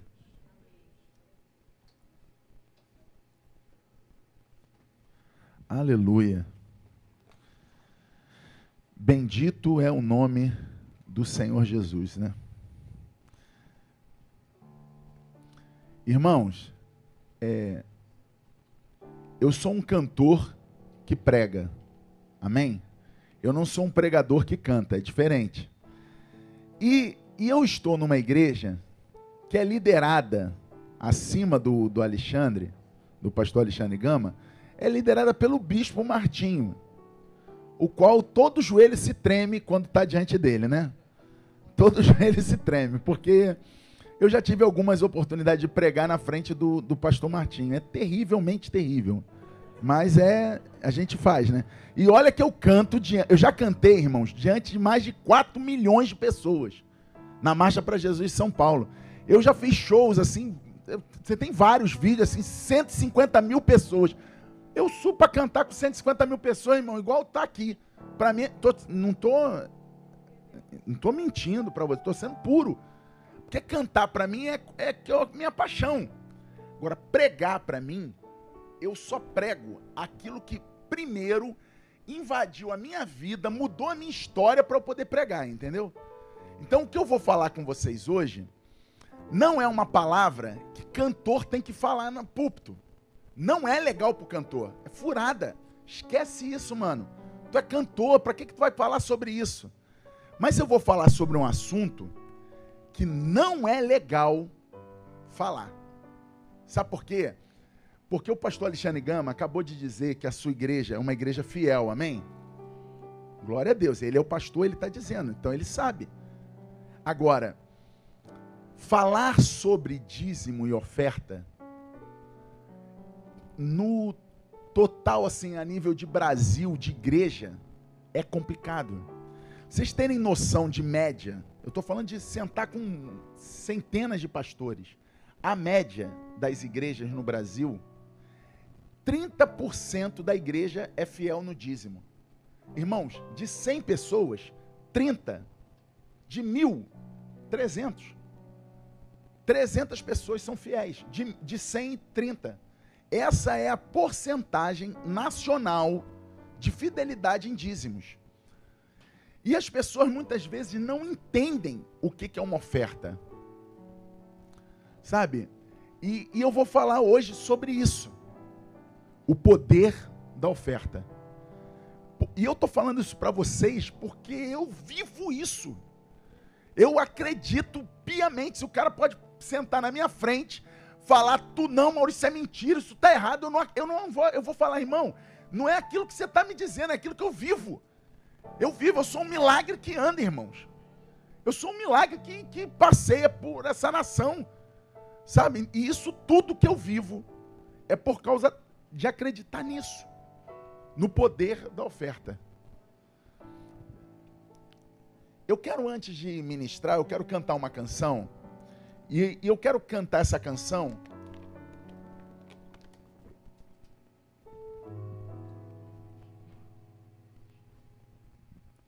Eu vou contar a história dessa música para vocês. O Ministério Apacentar é uma igreja lá em Nova Iguaçu. Eu fiquei quase 20 anos no Ministério Apacentar. Eu, quando cheguei na igreja, a igreja era pequenininha, irmãos. Era bem pequenininha mesmo, a igreja. Do tamanho que ela se tornou, né? Quase 5 mil lugares, né? Então, assim, naquele período era bem pequenininha mesmo. Cabia, sei lá, imagina, 5 mil para 100 pessoas é uma diferença gigante, né? E aí a gente estava na igreja e o pastor Marcos, ele teve uma visão, né? Do ministério, de ter um ministério de tempo integral, é aí que ele forma o Toque no Altar, o Ministério Toque no Altar. Quando ele grava o primeiro CD, o CD Toque no Altar, ele, para gravar aquele CD, ele foi no banco, pegou um empréstimo de 60 mil reais no Banco Bradesco para poder pagar a, as 5 mil cópias que ele mandou fazer e tal. E aí ficou com aquela dívida no banco e não conseguia vender os CDs. Os CDs não vendiam, irmão. CD Toque no Altar, que vendeu quase 2 milhões de cópias, no início ele não vendia. E o pastor Marcos resolveu fazer uma campanha de jejum e oração na igreja de 21 dias 21 dias se orava às 6 da manhã, às 7, das 18 às 19, todo dia, 19 e 30 tinha um culto. E nesse culto se pregava a mesma palavra na primeira campanha. E o primeiro e a, a campanha se pregava sobre restituição. Amém? Nessa campanha que se pregava a restituição, o pastor Marcos pediu para os músicos fazerem duas músicas para colocar no CD de mensagem, que naquela época, para quem é. A gente vendia o CD de mensagem no final do culto. Ele queria botar o CD do louvor dentro do CD de mensagem para as pessoas poderem ouvir em casa a palavra e cantar as canções que a gente ia ficar cantando na igreja. Em vez de duas músicas, a galera fez nove. Gravou aquilo ali no fundo da igreja. O Gernes está aqui para não me deixar mentir. Sozinho, né? Para não deixar mentir sozinho. O Gênesis foi de lá da apacentar. Atrás do biombo, atrás do púlpito, tem umas salas na apacentar. Na sala lá do canto, a última salinha ali, sala pequenininha, irmãos. Ali foi gravado o CD Restituição. Aquela, quem ouviu já a música Restitui, vocês já ouviram? Sabe aquele momento do clamor que ficava, Ei, Senhor, não sei o que, tal, aquilo ali? Aquilo ali foram 30 pessoas dentro daquela sala, com o microfone no meio, cantando, ministra, Senhor, em nome de Jesus. Foi ali. Aquele CD não teve custo para gravar, teve estúdio, não teve nada. Aquele CD custou R$ 1.750. Foi o valor para pagar a bateria que o Pelé foi gravar no estúdio. Esse CD, que não era para sair, não era um CD, era para fazer duas músicas meio da mensagem e tal. Esse CD vendeu mais de 3 milhões de cópias. Essa música Restitui, ela invadiu a nação, invadiu as nações da terra, porque essa música foi cantada em várias nações da terra. E ela, esse CD puxou o CD Toque no Altar e fez e mudou a história do ministério Toque no Altar. Era antes e depois da música Restitui. Só que as pessoas não sabem a real história. Todo mundo pensa quando canta a música Restitui, está falando de dinheiro. Ah, restitui, quero de volta que é meu. Não tem nada a ver com isso. Num dia desses cultos, o Luiz Arcanjo estava na igreja, que é o compositor da canção. Luiz estava lá na. Ah, uma mulher procurou ele no final do culto, chamou o Luiz Arcanjo, chamou Luiz, vem cá. E ele foi lá, sentou para ouvir a mulher, ele nunca tinha visto a mulher na vida. Ela virou para ele e falou assim: Luiz, eu quero entender por que, que eu estou viva. Por que eu não morri junto com meu marido e com meus filhos no acidente de carro? Deus tinha que ter me levado. Para que, que eu estou viva? Eu podia ter morrido lá. Eu não tenho sentido para a vida. Eu quero morrer. Eu não aguento mais viver. Eu não tenho para que estar tá aqui na terra. Eu queria ter morrido junto com meu marido e meus filhos. A família dela sofreu um acidente de carro, morreu o marido, morreu os filhos e ela ficou viva. E ela, por que eu estou viva? Luiz olhou para ela, começou a chorar. Não sabia o que falava para aquela mulher. E foi embora para casa. Chegando em casa, ele escreveu isso aqui assim, ó. Os planos que foram embora, falando para ela. Os planos que foram embora, o sonho que se perdeu, a família dela morreu. O que era festa e agora é luto do que já morreu. Não podes pensar que este é o teu fim. Levante-se do chão e erga um clamor. Restitui. Eu quero de volta o que é meu. Sara-me e põe o teu azeite em minha dor. restitui e leva-me às águas tranquilas. Essa é a canção. Ele foi feita para essa mulher. Essa é a direção dessa música. De uma mulher que tinha perdido a alegria de viver. Então eu quero convidar você a declarar essa canção comigo. De uma forma diferente. Que você está entendendo. Que mesmo que a tua vida possa estar perdendo sentido. Deus tem algo novo para você. Deus vai trazer de volta a alegria da salvação, a alegria de viver para você. Em nome de Jesus.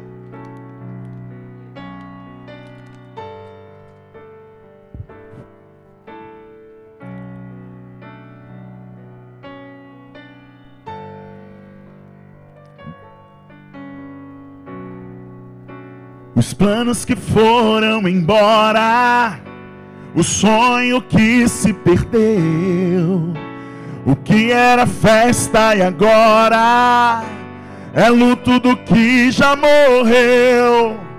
Não podes pensar que este é o teu fim, não é o que Deus planejou. Levante-se do chão e erga um clamor.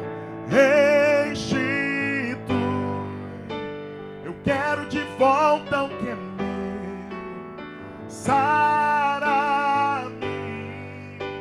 e põe teu azeite em minha dor. Restitui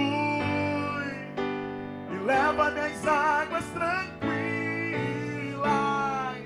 Lava-me, Senhor, e refrigera minha alma.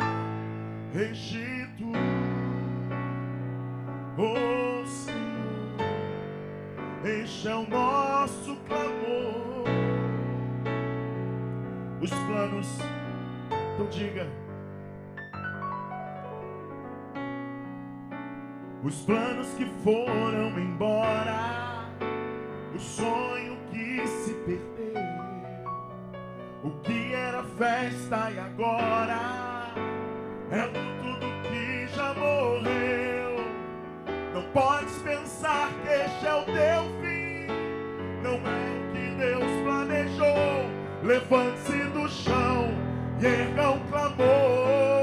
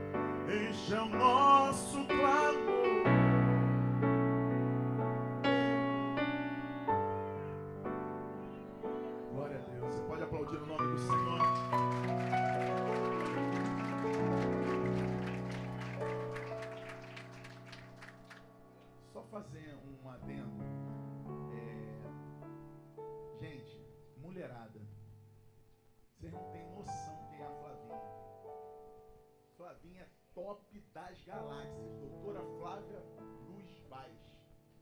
Ela é espetacular. Vocês vão ficar apaixonados pela Flavinha. Você olha assim para ela, não é nada. Mas quando ela começa a falar, irmão, várias áreas. Ela foi da Pacentar. Ela, ela dirigiu o maior projeto que já aconteceu no Rio de Janeiro com pessoas portadoras do vírus da AIDS. Instituto Pro Viver, criação da mente dela. O Gregório, o toque no altar investia dinheiro ali, o pastor Marcos Gregório criou aquilo tudo, porque começou a chegar pessoas na igreja portadoras do vírus da AIDS. O Gregório não sabia como lidar com aquelas pessoas. O que, que aconteceu? Chamou ela. Ela criou o projeto. Projeto que foi patrocinado pela Petrobras na época. Tudo assim, você na época tem um projeto patrocinado pela Petrobras, tinha que ter uma organização gigante. Ela criou aquilo tudo. Ela foi embora para o Espírito Santo, já tem 20 anos, 20 e poucos anos que ela foi embora para o Espírito Santo. Nós estamos na mesma igreja. Ela é mãe de três adolescentes, sabe? Os filhos dela grandão. O esposo dela é um médico, sabe? Um cirurgião pediatra, assim, um cara espetacular, o Juninho, doutor Mário Júnior. Mário Vai Júnior, né? Então, assim, filho de médico também. Então, assim, é uma família muito preparada, sabe? Homem de Deus, uma mulher de Deus, assim. Eu amo muito aquele casal. Amo muito. Tem uma aliança de amor com a vida deles, assim. E a mulherada, ela fala para filho, ela fala para mãe, ela fala para mulher de uma forma. Você será empoderada naquele dia. Você não pode deixar logo uma coisa que o, que o brasileiro faz, principalmente carioca, deixar para a última hora. Isso é comum da nossa vida. Carioca é assim, carioca faz isso. Então o que, que você tem que fazer? Brasileiro já faz, carioca faz mais. Você tem que fazer o quê? Já tem que hoje dar seu nomezinho, né? Para a missionária. É missionário a pastora? Diaconisa. Diaconisa, que é uma pastora desse ministério, porque ele não pastoreia o ministério sozinho, né? Mas tudo bem. É a diaconisa Lu. Então você precisa, não deixe de dar teu nome, que você será tremendo. E pega o nome da tua filha, já bota. Porque depois você vai ficar enrolada. Aí não vai, poxa, pastor, eu queria ter ido. Ah, carioca, deixa para a última da hora, furou. Foi. Ela é top. Queria que você abrisse a sua Bíblia no segundo livro das Crônicas, capítulo 1. Gente, eu fiquei. Eu tô esses dias, desde que o pastor Alexandre falou para mim, você vai pregar. Aí eu fiquei assim, o que, que eu preguei a última vez que eu fui lá, né? Porque eu fico preocupado, o que, que eu vou falar e tal, se eu já falei aquilo, né? Porque como eu sou um cantor que prega, mano, entenda, eu não tenho mil palavras, eu tenho várias palavras, mas direcionadas em coisas, mas sempre que impactou a minha vida, que mudou a minha história para eu poder falar. Entendeu? Hoje à noite eu tenho uma palavra específica, eu já falei pro, pro, pro, pro pastor Alexandre Gama, o que, que Deus colocou no meu coração. Que eu já ia pregar hoje à noite, né? Tava tudo certo. Agora de manhã, quando ele falou comigo, eu fiquei, cara, mano, a família toda tá orando, né? Tá minha mãe, tá minha esposa. Todo mundo tá de joelho lá por mim. Não tô sozinho aqui não. Tem umas guerreiras de batalha aí comigo aí, porque sozinho eu não consigo não. Olha só.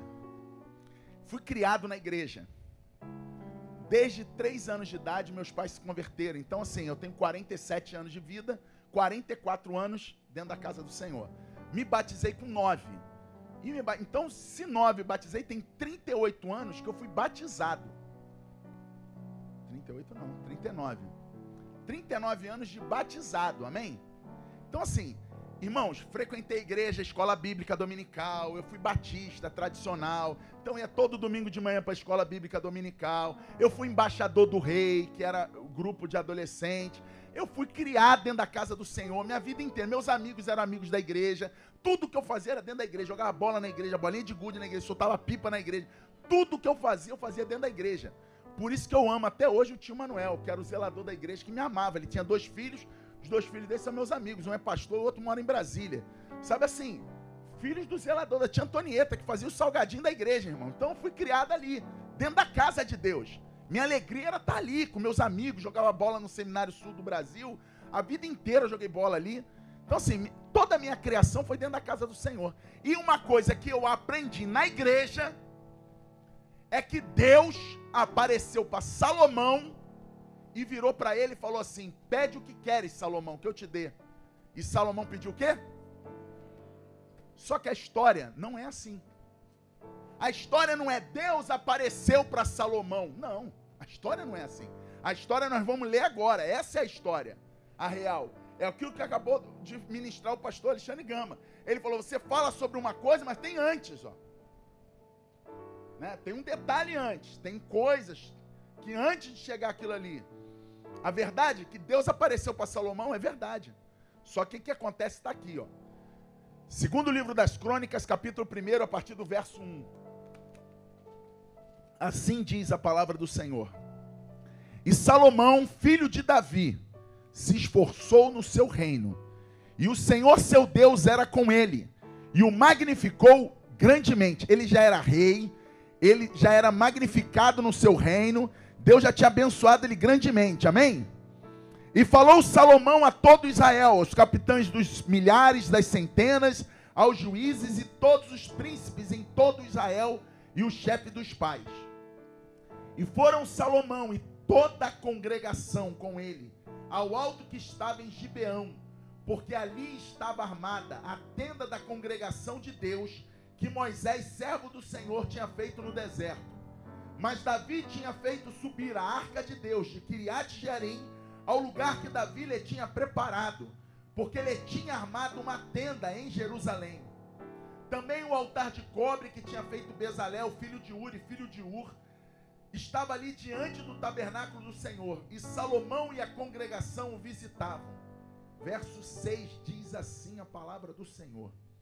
E Salomão ofereceu ali sacrifícios perante o Senhor, sobre o altar de cobre que estava na tenda da congregação, e ofereceu sobre ele mil holocaustos. Tem versões que dizem que foi mil bois. E verso 7 diz: E naquela mesma noite, Deus apareceu a Salomão e disse-lhe: Pede o que quiseres que eu te dê. E Salomão pediu o quê? Sabedoria. Senhor, essa é a tua palavra. Ministra o nosso espírito, ministra em nós. Fala conosco, usa as nossas vidas. Traz o entendimento da tua palavra, abre o nosso, a nossa mente, Senhor. Tira todo impedimento humano e ministra pelo poder do teu espírito as nossas vidas, em nome de Jesus. Amém? Quem gostaria de um dia de receber um carro de oferta aqui? Quem gostaria de receber um carro de oferta? Levanta a mão. Existe uma regra básica que ele acabou de ministrar. Tudo que você planta, você colhe. Você já deu carro? O dia que você plantar carro, colhe carro. Porque essa é a lei de Deus. Você quer ganhar. O que, você quer ganhar? Não sei. Quando eu preciso de dinheiro, sabe o que, que eu planto? Dinheiro.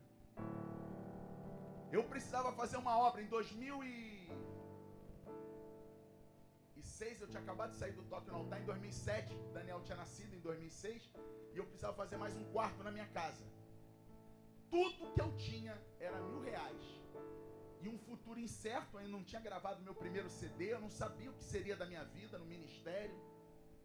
Desesperado. Eu tinha mil reais, eu precisava fazer um quarto. Com mil reais eu não fazia o quarto. Eu precisava de doze, que o pedreiro falou. Fazer o quarto, não é, não é botar piso, não. Fazer o quarto. Eu precisava de doze, eu tinha mil. Aí o que, que eu fiz? Eu estou testemunhando para você o que, que eu acredito. Amém? Você pode não acreditar, você pode ir embora para casa, vive do jeito que você quiser. Mas eu conto milagre, eu estou contando milagre, eu estou falando o que aconteceu. Eu peguei, eu tinha mil reais, falei, Senhor, estou diante da tua presença. Tudo que eu tenho é mil reais. E eu preciso construir um quarto. Com mil reais eu construí meu quarto? Se o que está na tua mão não é a tua colheita, é a tua semente, irmão. Semeia. Eu peguei meus mil reais, coloquei, semeei na casa de Deus com meu coração, Senhor, e dando direção, irmão. Outra coisa. Ninguém pega semente, ele falou sobre semeadura. Hoje ele falou assim, ó. Você não pega semente de abacate para semear para colher jaca. É assim? Não. Semente de abacate é para abacate, semente de jaca é para jaca, semente de maçã é para maçã, semente de uva é para uva. Porque quando o agricultor sai a semear, ele sabe o que, que ele está semeando. Amém ou não amém? Você tem que saber o que, que você está semeando, irmão. E eu estava semeando em busca do meu milagre para a obra da minha casa. Aí eu fui no altar do Senhor, em maio, final de maio. Fui no altar e coloquei. Era um domingo, irmãos. Minhas agendas ainda não tinham estourado. Eu estava rodando, indo devagar, aqui e ali. Vivendo muito ainda do milagre do toque no altar ainda. Aquela coisa, as pessoas não me conheciam ainda, só conheciam, ah, o Maurício ex-toque e tal. Irmãos, eu coloquei numa terra fértil e coloquei uma semente de uma maneira sobrenatural, sem explicação. Quando eu fui parar em outubro para olhar o que estava acontecendo, porque quando a casa ficou pronta, a casa ficou pronta em outubro, porque foi assim. Ia fazer o quarto, aí fui fazer o quarto, do quarto eu resolvi botar piso em tudo, resolvi trocar o piso do telhado, resolvi fazer um terraço, resolvi botar uma escada para subir para o terraço, resolvi fazer a fachada da casa toda, resolvi trocar o piso da casa inteira, resolvi fazer a escada da sala e fazer a frente da casa. Lá na frente, lá no portão. Foi isso que aconteceu. Quando eu fui somar, eu tinha gasto mais de 88 mil reais na obra da casa toda. Aí eu, eu parei com a minha esposa e falei assim: da onde veio esse dinheiro? Eu sei que foi das agendas, foi assim, ó, sabe? Uma coisa que não. Rapaz, eu comecei a viajar de uma maneira tão doida. Teve, teve dois meses assim, irmãos, que eu fiquei em casa quatro dias. Em dois meses. Porque era todo dia eu estava num lugar, eu saía de um estado, ia para outro, saía de um estado para outro, um estado para outro. Eu comecei a rodar o Brasil de ponta a ponta e a agenda pipocando e pipocando. E eu precisando de dinheiro, eu precisava de dinheiro, que a obra estava com, comendo solta lá em casa. Eu só chegava só para olhar a obra. Pô, tá lindo, tá lindo. Minha esposa quer me contando. Porque tudo que você semeia, você colhe. Amém?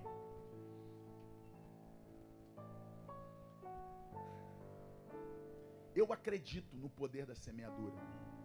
Eu acredito no poder da oferta. Porque a Bíblia relata para nós que foi uma oferta, irmãos. Gente, a gente fala de Salomão até hoje. E a Bíblia faz um, um, uma, um relato sobre ele. A Bíblia diz assim: ó, Salomão, antes de ti e depois de ti, jamais haverá um homem mais rico, mais sábio e mais poderoso na terra. É a Bíblia que faz o relato de Salomão. E essa palavra, Deus fala sobre ele. A Bíblia diz sobre ele. Então, uma oferta, uma oferta mudou a história de Salomão. Na época do toque no altar, era muita luta, sabe? Muita luta, luta financeira, assim, era milagre. Eu ganhava 500 reais na carteira, sabe? Descontando o plano de saúde, dava 300 e poucos reais. Se tivesse as agendas, tu tivesse nas agendas, tu ganhava mais um pouquinho, ganhava a comissão das agendas. Mas tu não tivesse nas agendas, irmão. Era fogo e sangue. E prova. E a gente estava lá, ministrando todo o culto na igreja, uma hora antes de todos os cultos. O Gernes trabalhou um tempo na Pacentar, sabe do que, que eu estou falando. Só que ele já pegou maciada, maciada, já pegou moleza. Brabo era a minha época. Minha época foi pesada. Ele sabe que os caras contam história lá. Minha época foi pesada demais. Nosso ritmo era, não era fácil, sabe? Só que é o seguinte: a mesma intensidade que era o ritmo, eram os milagres para se contar. Na época do toque no altar, minha conta, meu, minha conta foi cortada de luz. Aí eu não paguei, irmãos. Aí como que você tinha luz, Maurício? Meu vizinho, eu tinha ganho meu vizinho para Jesus. Eu puxava um fio depois do relógio dele e ele era marinheiro. Ele pagava a minha conta e a conta dele. Ele me ajudou durante muito tempo a pagar a nossa luz. o Edilson. Ele era o meu 001, que eu ganhei ele para Jesus, foi o primeiro, meu primeiro discípulo na época do toque no altar. E aí, eles não só cortaram a minha luz, eles arrancaram o meu relógio da parede. Meu relógio não ficava, ficava onde todo, toda a casa tinha um relógio, a minha casa tinha um buraco ali. É uma vergonha, né, irmão? Fala sério. Um chefe de família, um cara assim, é complicado. Falar de coração, falar que é fácil, não é fácil não. Mas eu não tinha um relógio. E a dívida foi acumulando. Chegou um período que minha conta era tipo assim, 5 mil não sei quantos reais. Aí eu falava assim, agora mesmo que eu não vou pagar nunca, é juros sobre juros, juros sobre juros, não tem como pagar isso. Aí Deus o quê? Abençoa, amém? Nesse mesmo ano da obra da casa, eu falei, pô, Deus está me abençoando, eu fazendo a obra na casa, eu vou, vou lá na Light. Fui na Light, irmão. Falei, vou acertar agora, agora, irmão. Vou pagar, vou botar um relógio e outra coisa, irmão. Já mandei o cara fazer um sistema lá. Gente vai fazer trifásico agora, que era monofásico, agora eu vou botar trifásico, vou botar ar-condicionado tal, sonhando já. Deus é Deus, né? Fui lá. Cheguei eu na Light. Sentei na frente, esperei aquele tempo todo, quem todo mundo espera, né? Aquele, quem já teve que ir na Light alguma vez na vida, assim? Aleluia. Aí você espera tal, e a menina foi me atender. Sentei na frente dela, o computador fica virado para ela, né? Aí a menina virou para mim e falou assim: seu CPF, eu dei meu CPF e tal, dei endereço lá de casa. Ela falou: Senhor, eu falei, eu levei o papel, irmãos, eu levei o papel com 5.743 e não sei quantos centavos, estava ali o papel. Levei o papel, mostrei para ela, ela entrou no sistema, falou: Senhor, não tem nada no seu nome dívida nenhuma. Eu falei, não, querido, você está errada. Bota o endereço aí de novo, querido. Rua João Pessoa, 278. Bota direito aí. Tá errado. Bota meu CEP, bota meu, meu CPF aí, acerta isso aí. Eu vim pagar, eu quero acertar, eu quero pedir um relógio. Ela foi lá, botou tudo de novo tal. Senhor, não tem nada na sua conta. Falei, não, não, tá errado. Querida, bota de novo aí. Bota aí, deixa eu olhar junto com você. Ver se você tá errando alguma coisa. Tem que estar errando, querida. Olha aqui, eu estou com um papel aqui com a dívida. Ela falou, Senhor, eu estou falando para o Senhor. Eu falei, eu posso pedir. Ela pode pedir o relógio agora. Falei, não tem nada no meu nome, não tem nada, não tem dívida nenhuma no seu nome. Você pode acreditar, você pode não acreditar. Agora eu estou no altar de Deus, diante da palavra de Deus, ministrando a palavra de Deus, e o que eu digo é verdade. Eu vivi. Sabe o que é isso? Milagre. Sabe por quê? Porque o coração generoso, esse prosperará. Diz a palavra do Senhor em Provérbios. Você precisa ser generoso. O teu olhar de generosidade gera milagre na tua vida. Olha só, irmãos, presta atenção. Quando você passa por alguém necessitado e você olha para a necessidade daquele outro, no dia da tua necessidade, o próprio Deus olha para você e cuida da tua necessidade. O que que acontece? Existem dois tipos de necessidade. A minha necessidade hoje é pequena. Tipo assim, o que eu preciso, porque o meu tamanho, tipo, uma minha empresa. Minha empresa é pequenininha. Eu preciso, a minha necessidade era 10 mil. A empresa dele é gigante, tem milhares de funcionários. A necessidade dele é um milhão. O mesmo Deus que olha para o 10 mil, olha para um milhão, irmão. Depende da tua. Que, aquele que olha pra, com, a, com a necessidade do próximo. Deus olha para a sua necessidade. É lei de Deus. Lei de Deus, é lei de Deus. Você precisa ter o olhar generoso. Você não pode achar que tá tudo bem, porque você tá bem. Tem gente que está passando necessidade, irmão. Você precisa olhar para o próximo. E tem, sabe por quê? Que quando você olha para o próximo, no dia que você precisar, em qualquer área, Deus vai olhar para você. Irmãos, nós estamos vivendo dias terríveis. É que nós somos abençoados por Deus. Sabe? Eu fui rodar agora o Pará, eu fui, mano. Eu rodei. Entenda aqui, ó. Eu saio de Belém, vou para Salinas. Rodo 300 e tantos quilômetros. Saio de Salina, vou para Rondon. Quase 600 quilômetros. Saio de Rondon, vou para Belém. Mais 600 quilômetros. Dentro do mesmo estado. O estado do Pará é gigante. Rodo milhares de quilômetros dentro do mesmo estado. Imagina que coisa doida. Como que esse estado é grande e quanta miséria tem.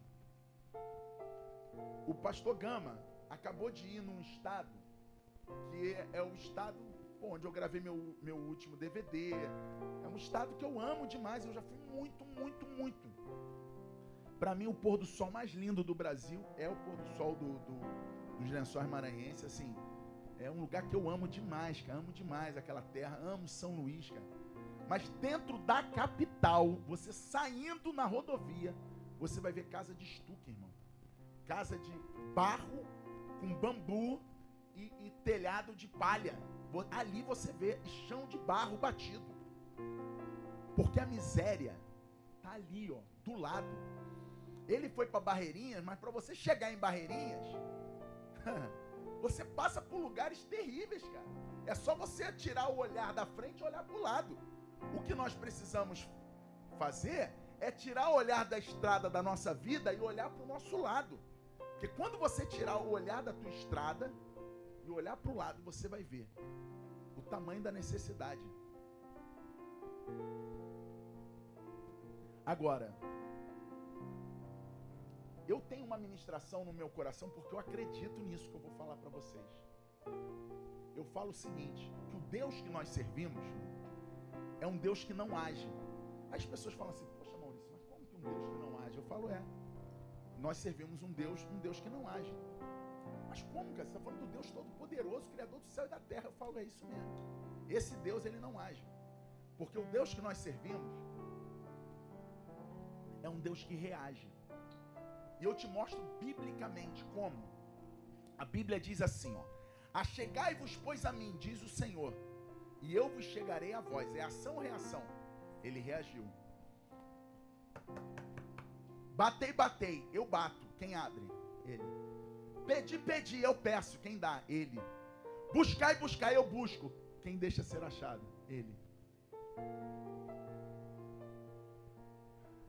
Se o meu povo, que se chama pelo meu nome, se humilhar e orar e buscar, então ele reagiu. Ele reage. A mulher do fluxo de sangue, ela rompe no meio da multidão e toca em Jesus. Jesus, a Bíblia diz assim, ó. Jesus para e diz: Alguém me tocou. Os discípulos falam: Mestre, a multidão te apertas. E tu perguntas quem te tocou. E sabe o que eles estão dizendo para Jesus? Jesus, a multidão te toca. Todo mundo está te tocando. Como tu fala que alguém te tocou? Ele falou: Não, de mim é virtude. Isso me mostra que não basta apenas pedir, que não basta apenas bater, que não basta apenas clamar. Tem um negócio aí. Tem um lance. Porque se todo mundo tocar, você acha que ninguém, multidão, ninguém tocava em Jesus, todo mundo queria tocar nele. Mas Jesus parou para ela. Porque tem. Irmãos, Zaqueu, ele falou: Jesus vai passar, eu quero ver Jesus. Subiu na árvore. Você acha que foi ideia mágica de Zaqueu? Ou to, tinha outras pessoas subindo em árvores? Quando passa a multidão, as pessoas não ficam penduradas em árvores? Não foi ideia de Zaqueu. Zaqueu olhou os outros subindo falou: Vou subir ali também, que eu sou baixinho. Quero ver Jesus. Mas interessante que Jesus não parou para os outros, parou para Zaqueu. Você acha que quando o cego gritava: Jesus, filho de Davi, tem misericórdia de mim, os discípulos mandam ele se calar ele vai e começa. A Bíblia diz que ele grita mais alto. Você acha que era só ele que gritava? Outras pessoas pedintes gritavam. Outras pessoas gritavam por Jesus, mas Jesus parou para ele. Porque existe. Eu posso hoje, de repente, subir um, um, um monte, fazer uma oferta de mil holocaustos, de mil bois, e Deus não aparecer para mim. Porque não é, não é só isso. Tem o, o pastor Gama, ele falou uma coisa aqui que na mesma hora veio no meu coração. Ele falou o seguinte, sobre quantidade. Olha só.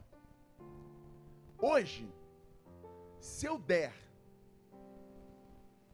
mil reais é diferente do que em 2007 eu dando mil reais. Sabe por quê, irmãos? Quando eu dei mil reais em 2007, eu dei mil reais sem saber o dia de amanhã, sem ter nada na minha conta, sem ter dinheiro a nenhum comigo, não sabia como seria o amanhã, não sabia como que eu ia voltar e pegar o táxi para casa, eu não sabia. Mas eu dei, porque eu acreditava. Entende? Agora, eu também na Apacentar teve um dia que tudo que eu tinha era o dinheiro da passagem. E eu peguei aquele dinheiro, as moedas, juntei um real. Quem é mais novo não vai lembrar a notinha verde, né? Mas tudo bem, tinha uma notinha verde de um real, tinha notinha, irmão, de papel. Botei um real, botei as moedas, peguei o dinheiro, era 1,75, eu acho. Era o dinheiro da passagem. Eu entreguei, sabe o que, que aquilo para mim era tudo, irmão? Sabe por quê? Eu ia ter que andar uma hora e meia de volta para casa, num domingo de manhã de sol quente. Sol de Nova Iguaçu, irmão, não é sol daqui da, da Vila Isabel, não. Sol de Nova Iguaçu é diferente, irmão. Tem outro tipo de sol lá em Nova Iguaçu. Quem já foi da Baixada sabe que ela tem uma lupa sobre Nova Iguaçu, que, e ainda mais quando você está andando, a lupa vai te perseguindo, irmão. Que o sol é quente. De sapato, de gravata, eu peguei e entreguei. Aquilo era tudo que eu tinha. Naquele momento era o meu tudo. Diferentes escalas, mas era tudo, sabe por quê? E eu vou contar um detalhe. Quando eu saí da igreja, quando eu estava andando no meio da rua, indo para casa, eis que passa um carro e grita: Maurição, tá indo para onde? Eu falei: tô indo para casa. Varão, entra aqui que eu te levo. Falei, glória. Oh, glória, Jesus. Obrigado, meu pai. Sabe por quê? Porque papai, você acha que você está fazendo algo para ele? Você faz para ele, ele faz mais, irmão. Eu achei que eu estava dando meu tudo, ele pegou e falou: "O quê? Meu Deus, calma aí, filho. Como é que eu vou? Pegou de balde. Eu dei aqui no sacrifício, ele pegou o balde, virou assim o balde, ó. Ele faz assim. Essa é a medida de Deus. Você serve um Deus que ele tem uma boa medida, recalcada, sacudida, transbordante. É isso que é a medida de Deus, irmão. Igual fazer pipoca. Já viu? Você bota lá o óleo, manteiguinha, manteiguinha, melhor de manteiga. Faz com manteiguinha, botou o milho lá dentro. A panela é desse tamanho, irmão. Alta. Rapaz, o negócio transborda. Milhozinho desse tamanho. É assim a medida de Deus. É igual pipoca na panela. Deus faz transbordar, irmão. Essa é a lei de Deus. Agora, você vive na medida que você quiser. Você é livre, irmão. Quer viver essa vidinha aí? Ah, tá bom, saláriozinho. Tô aqui indo para minha casinha, minhas coisinhas. Você não olha para o lado, você não vê o próximo, você não ajuda. Não, mas eu sou fiel no dízimo. Ó. Eu dou meus 10% aqui, ó. Já tô assim, ó. Tô dando aqui, ó. Fiel, ó. Sabe o que acontece? Quem vive dando dízimo, recebe a bênção. Cortador, migrador, devorador. Os gafanhotos não vão alcançar tuas finanças. Só que você quer viver milagre? Milagre se vive na oferta. Milagre gera oferta, irmão. A oferta gera milagre. Desculpa. Oferta gera milagre. O sobrenatural, gente, são escalas, são medidas. Eu estou falando o que, que eu creio, o que, que eu vivo, o que eu acredito. Você dá o dízimo, você protege a tua casa, as tuas finanças dos, dos gafanhotos. Só que para você viver milagres extraordinários, você tem que fazer coisas extraordinárias, porque é a lei da semeadura. E sabe o que acontece? Eu vou falar uma coisa para vocês. Irmãos, olha, pastor, estou orando, jejuando, subindo o monte, vindo para os cultos, pastor, estou aqui, ó, fiel. Irmão, isso vai gerar subir um monte, intimidade com Deus, jejum, mortificação da carne, leitura da Bíblia, Deus vai estar falando contigo através da palavra. É, você vai estar na vigília, vai estar buscando a comunhão com Deus. Isso tudo é uma benção. Só que tem uma coisa: você precisa viver milagres financeiros. Você precisa entender. Quer colher dinheiro? Você tem que plantar dinheiro. Não tem como você plantar vida com Deus, busca com Deus para colher dinheiro. Isso não vai gerar. Quem aqui já foi em lugares de oração maravilhosos? Você foi muito abençoado, foi tudo maravilhoso. Só que assim, a vida daquela pessoa é uma vida de luta e sofrimento. Quem já viveu isso? Quem já viu isso alguma vez na vida? Por quê?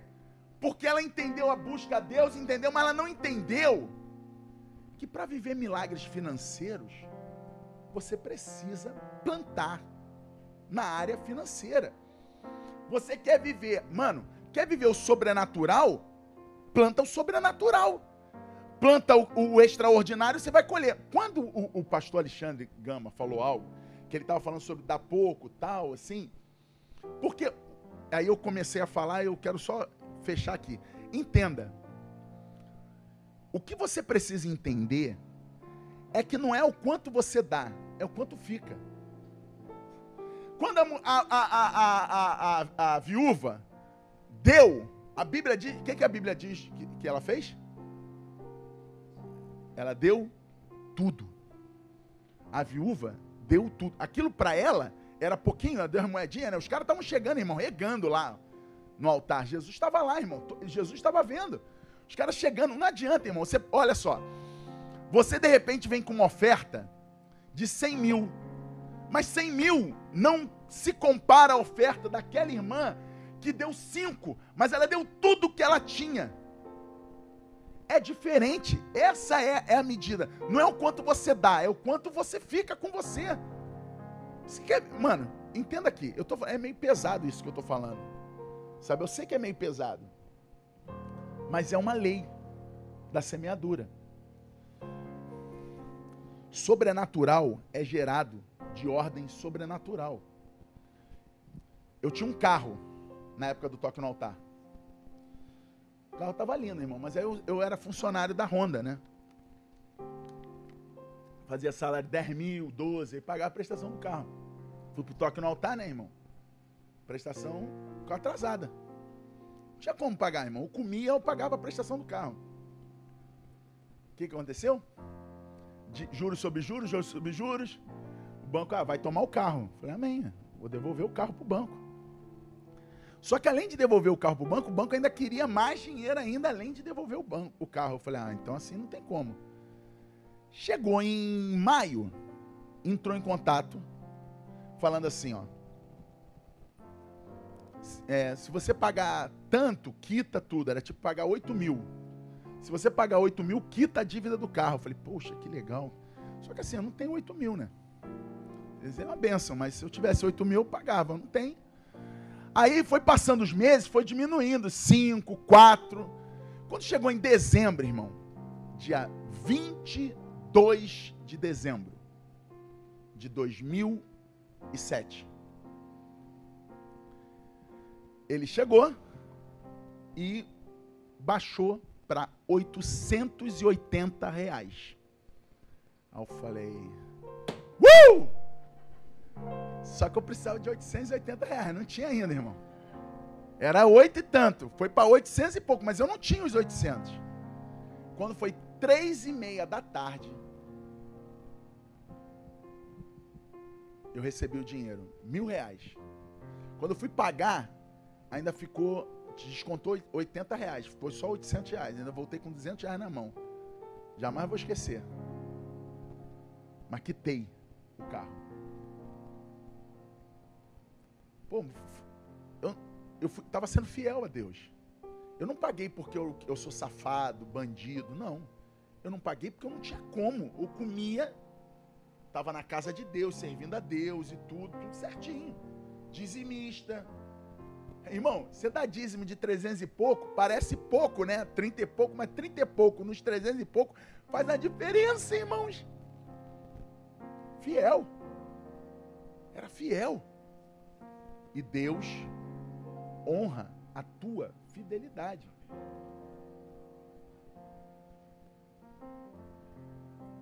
Eu estou contando testemunhos aqui, cara, abrindo meu coração para vocês, cara. A minha casa lá em Nova Iguaçu era financiada pela Caixa Econômica Federal.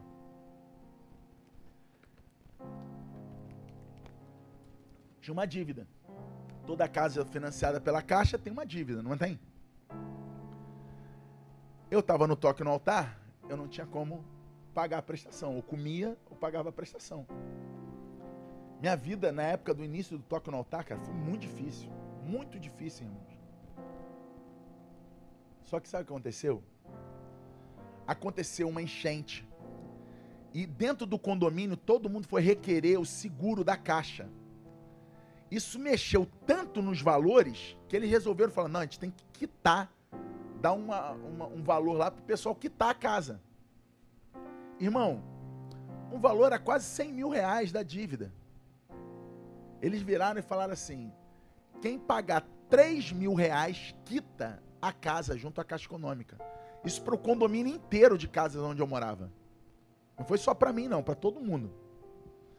Pô, 3 mil, eu falei, cara, eu vou quitar a casa, cara, com 3 mil, mano. Ô, glória a Deus, aleluia. Mas cadê os 3 mil, irmão? Não tinha. Mas o que, que Deus fez? Fiel. Quitamos a casa. Para a glória de Deus. Deus levantou o dinheiro, Deus fez vir daqui, dali, dali, sabe por quê? Que assim como foi na pandemia, assim como foi lá no início, jamais ele deixa de ser fiel. Ele é fiel. A tua fidelidade gera fidelidade. A Bíblia diz que mesmo que não sejamos fiéis, ele permanece fiel. Amém? Sim. Só que tem uma coisa. No texto que o, que o, que o pastor Gama leu, aquele que semeia pouco, pouco colherá. Aquele que semeia muito, muito colherá. E aquele que semeia nada, Deus é bondoso, amoroso e caridoso. Vai continuar prosperando. É isso que a Bíblia diz? Aquele que semeia nada, irmão, nada colherá. Eu não sei o tamanho da sua medida. Essa casa aqui é uma casa de milagres. Essa casa aqui tem pessoas que entraram aqui destruído. Irmão, hoje o cara é um pastor, um missionário, um homem com, com visão, tem salvado vidas, saiu da onde daqui. Quantos pastores saíram desse lugar? Quantas igrejas saíram desse lugar? Essa aqui é casa de milagres. Quando você planta nesse lugar, esse lugar gera milagres na tua vida. Você não é pastoreada por um bandido, não é pastoreada por um ladrão, um homem que só pensa no teu dinheiro, não é. Você é pastoreada por um homem que abriu mão do seu conforto. Eu não sei se eu no lugar dele faria o que ele faz. Sair da minha casa, lá no negócio, tá vindo pra cá é brabo, irmão montava uma igreja lá perto, assim, tal, tava mais ah, tranquilo e tal. Cansava menos, né? Trabalhar no centro, aquilo lá, rodar, aquele pé, mano, toda semana você pode contar assim umas 10 horinhas que ele perde só de sair de um lugar para o outro.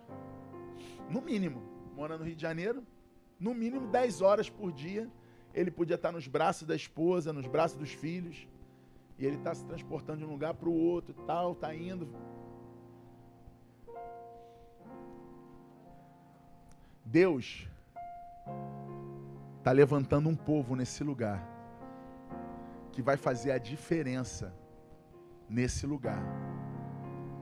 Esteja comprometido com essa obra, comprometido com a fidelidade nesse lugar, porque a tua fidelidade, meu irmão, vai gerar fidelidade poderosa, o sobrenatural de Deus vai vir sobre a tua casa.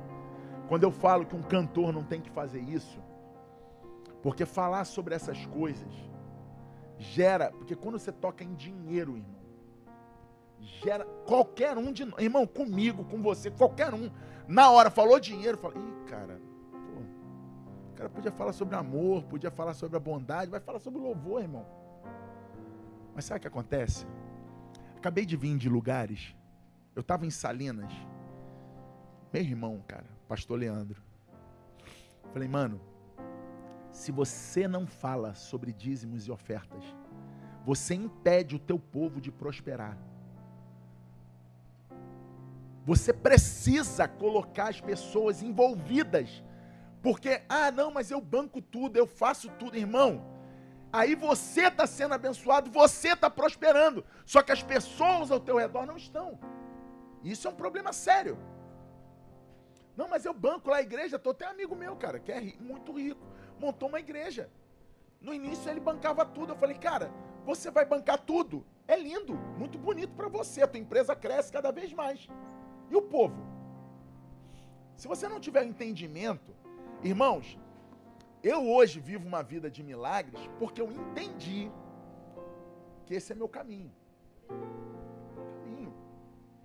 Na pandemia, eu contei isso aqui na outra vez que eu vim. Irmãos, milagre sobre milagre. Eu fui milagre, milagre.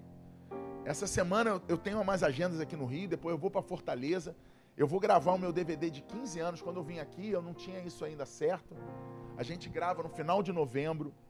Eu preciso que você, quando dobrar o seu joelhinho, quem dobra joelho assim na beira da cama aqui, de verdade? Não mente não, irmão, que Jesus está vendo, hein? Jesus está vendo, hein? Levantou a mão dentro de. Mas eu gosto de dobrar o joelho. Eu tenho essa coisa. Dobrar na igreja, dobrar o joelho é bom. É muito bom. Mostra que você se curva diante dele, né? Não adianta dobrar o joelho, o coração não está inclinado. Se o coração não estiver inclinado, não adianta nada. É igual dar. Dá, você pode dar muito, irmão, mas se não der com o coração, não adianta. A lei de Deus não olha, irmão. Ó, coisas de Deus, assim, ó. Você estava falando sobre tom, né? Ah, que eu estava querendo cantar no tom. Irmão, preste atenção. Deus não ouve o som que sai da nossa voz. Deus ouve o som que sai do nosso coração. Na terra é dó, ré, mi, fá, sol, lá, si, dó. É, é as notas. No, so, no céu é coração quebrantado e contrito, irmão. É esse, é esse que Deus ouve. Deus não ouve, a minha voz pode estar muito bonita aqui para você, mas no céu não está chegando. Ele não está nem me ouvindo.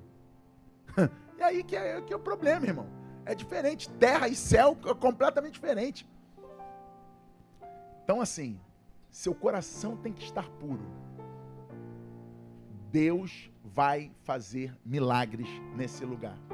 Deus vai operar sobrenatural na vida financeira dessa igreja. Pode ter certeza. Deus vai realizar sonhos, mano. Deus vai fazer. O que eu vou dizer para você agora, eu digo na autoridade do nome daquele que te chamou e daquele que te enviou. Não temas. Não temas, porque Ele é o dono desse lugar. Não temas, mano. Eu falo debaixo da autoridade do Deus Todo-Poderoso, eu digo como profeta de Deus. Não temas, porque Ele é contigo. Ele é o teu Deus. Ele é o teu Senhor, mano. Não temas. Não temas, não temas, não temas. Não deixa a sua racionalidade. Você é um homem muito inteligente. E é um, eu, o que eu vejo é assim, ó. João e Paulo. Paulo muito inteligente, amém? Chegou no céu, que olhos viram, ouvidos não viram, que Deus tem preparado, é, jamais penetrou o coração do homem. É isso que Paulo fala. João, ih, irmão, a rua, a rua lá meio de, ouro, a esmeralda, as casas, sei o quê. É com, como, ele fala como, ele não fala que é. Ele fala é como. A rua é como de ouro, as, as casas meio esmeralda, o negócio lá tinha um negócio assim, ó. O cabelo dele era branco como a lã, seus olhos tinham chama de fogo, sua boca saiu uma espada afiada, a coxa dele estava escrito Rei dos Reis, Senhor do Senhor. É isso que ele viu. Por quê? Porque João era simples. E Paulo era muito inteligente, muito intelectual. Aí o coração do intelecto, o que que acontece? Você é um doutor em finanças. Você sabe quando você fala de números. E essa tua racionalidade nos números não pode quando você entra nesse lugar. Esse lugar é lugar de milagres. Isso aqui é terra de milagre. Esse lugar é milagre. Dois e dois nesse lugar não é quatro. Dois e dois é sobrenatural. A gente não sabe. E é isso que Deus vai fazer. Vou falar uma coisa. Irmãos, quando você sonha, você tem trabalho de sonhar, né? Você já está tendo trabalho para sonhar. Sonhar com algo para tua vida, para tua casa, para tua família. Sonhar grande, sonhar pequeno tem o mesmo trabalho, é o sonho. Agora, quem vai determinar é você. Sonha do tamanho que você acredita, irmão. Não bota limite no teu sonho, não. Você serve um Deus que é sobrenatural, um Deus que não tem limites. Um Deus que a Bíblia diz que ele se assenta sobre o universo e descansa seus pés sobre a terra. A terra está na palma da mão desse Deus que nós estamos adorando. Que limite você quer colocar para esse Deus? O Deus que entregou sua, a, o seu próprio filho em amor a nós. Você vai colocar limites para esse Deus? Não pode. Mano, sonha, projeta, sonha, sonha. Porque Deus é contigo, não temas, mano. Essa palavra não temas veio do Espírito de Deus, dentro do meu espírito. Eu falo para você, não temas, não temas, porque Deus é contigo. Deus é contigo. Deus é com essa obra, irmão. Deus é com essa casa. E essa casa é, é, é fazedores de profeta. E vai continuar sendo. Você é um treinador de profetas. Treinador, mano. O cara sai daqui treinado por você. Porque, sabe por quê? Porque você foi fiel. A tua fidelidade gera a fidelidade daqueles que vêm até você. Você foi fiel. Foi fiel, humilde e submisso à sua liderança. É isso é uma semeadura que ninguém pode roubar de você, irmão. O cara pode bater de frente contigo, falar contigo, tu vai olhar na cara dele, vai falar assim, irmão. Eu sei, eu já tive na tua posição. Eu fui fiel. Tua função é ser fiel, irmão. Acabou. Sabe? Porque nem todo mundo tem a visão do líder. Nem todo mundo entende o líder. O líder é o líder, irmão. Levantado por Deus. O líder está mandando a gente ir para lá. Imagina, gente, na hora que Salomão resolve reunir toda a congregação e subir um alto do monte de Criat Jearim.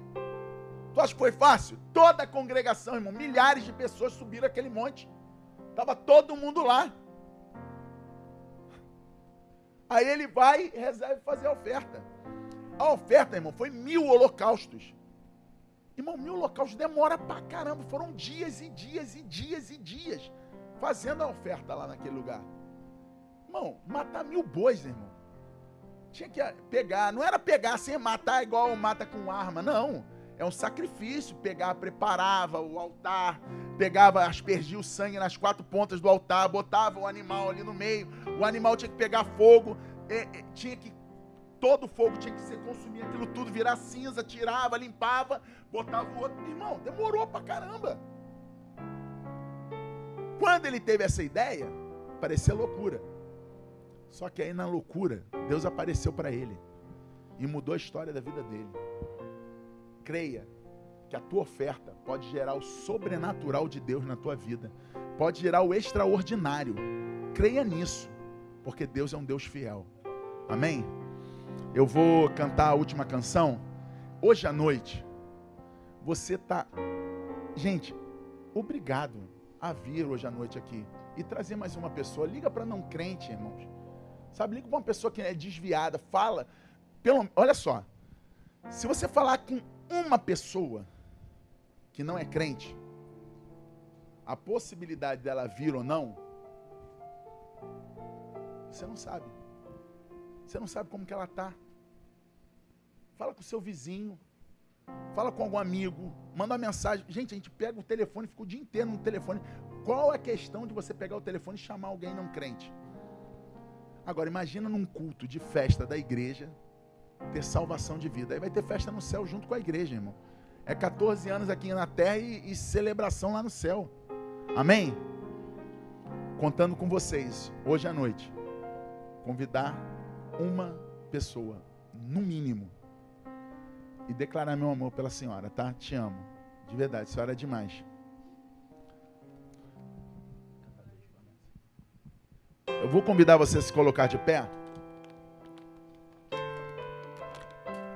Antes de cantar, eu queria agradecer ao Gernes. Gernes é um cara altamente capaz naquilo que ele faz.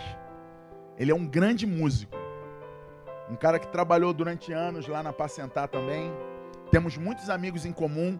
O dia que eu fui no Morro do Macaco, lá na comunidade lá, ele foi comigo. Cara, vivemos algo sobrenatural lá, mano. Teve uma hora que a gente estava cantando salmo. Rapaz, explodiu lá, deu um curto lá, queimou o canal do microfone e o canal do teclado. Sério? Foi forte o negócio lá. Espiritualmente falando, foi muito forte. Eu queria muito que ele tivesse hoje à noite aqui com a gente, tivesse essa semana com a gente. Eu estou orando, colocando o nome dele na boca do leão. Macumbeiro bota na boca do sapo. Eu boto o nome na boca do leão, né, missionário? Orando para que ele possa estar hoje à noite com a gente. Amém? Então diga assim comigo. Sei que os teus olhos sempre atentos permanecem em mim.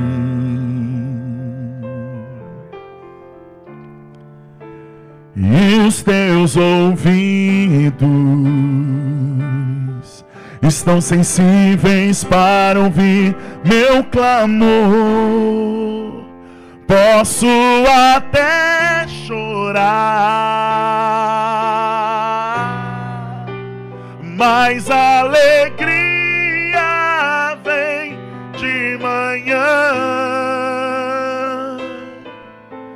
És Deus de perto e não de longe, nunca mudastes, tu és fiel.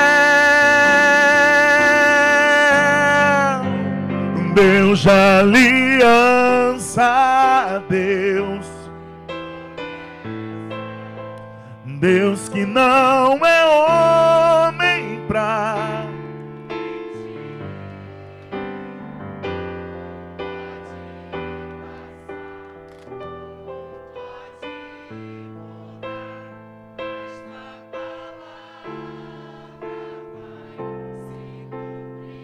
Posso enfrentar, diga comigo. Posso enfrentar o que for. Eu sei quem luta por mim. Seus planos não não podem, não podem não. Minha esperança está nas mãos do grande eu sou. Meus olhos vão ver o impossível. Deus de aliança, Deus de promessas, diga. Deus de aliança, Deus de promessas, Deus que não é homem pra mentir. Tudo pode passar, tudo pode mudar, mas tua palavra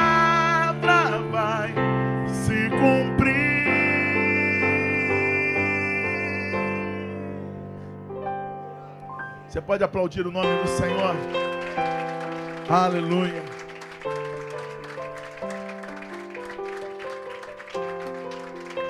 Aleluia.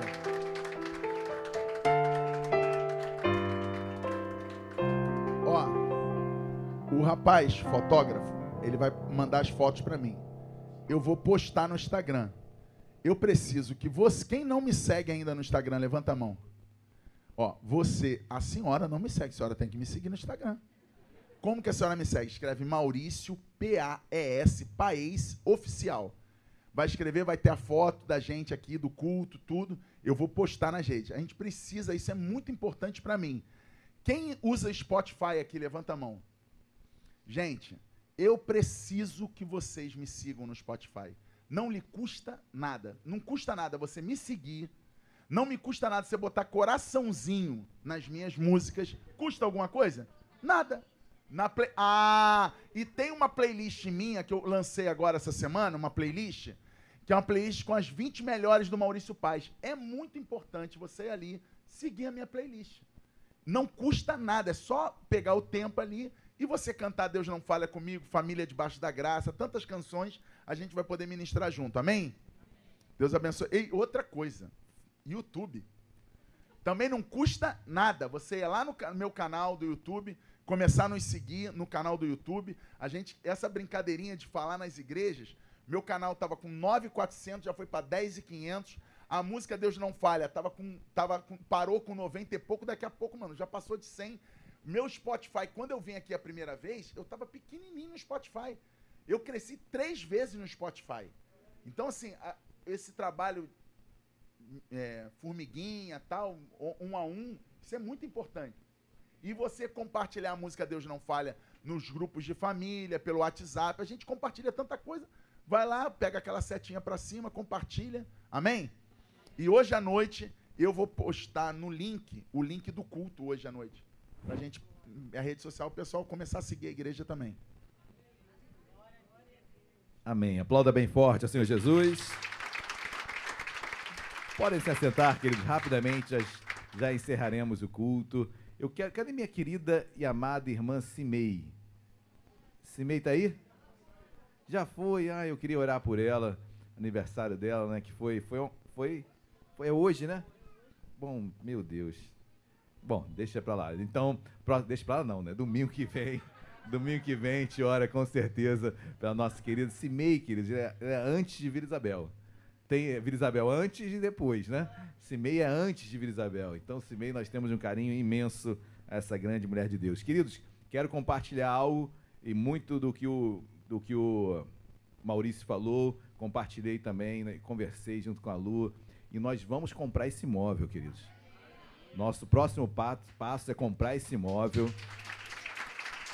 E aí, lembrando muito do Alexandre, o Alexandre sempre falou, pastor, o púlpito tem que ser ali.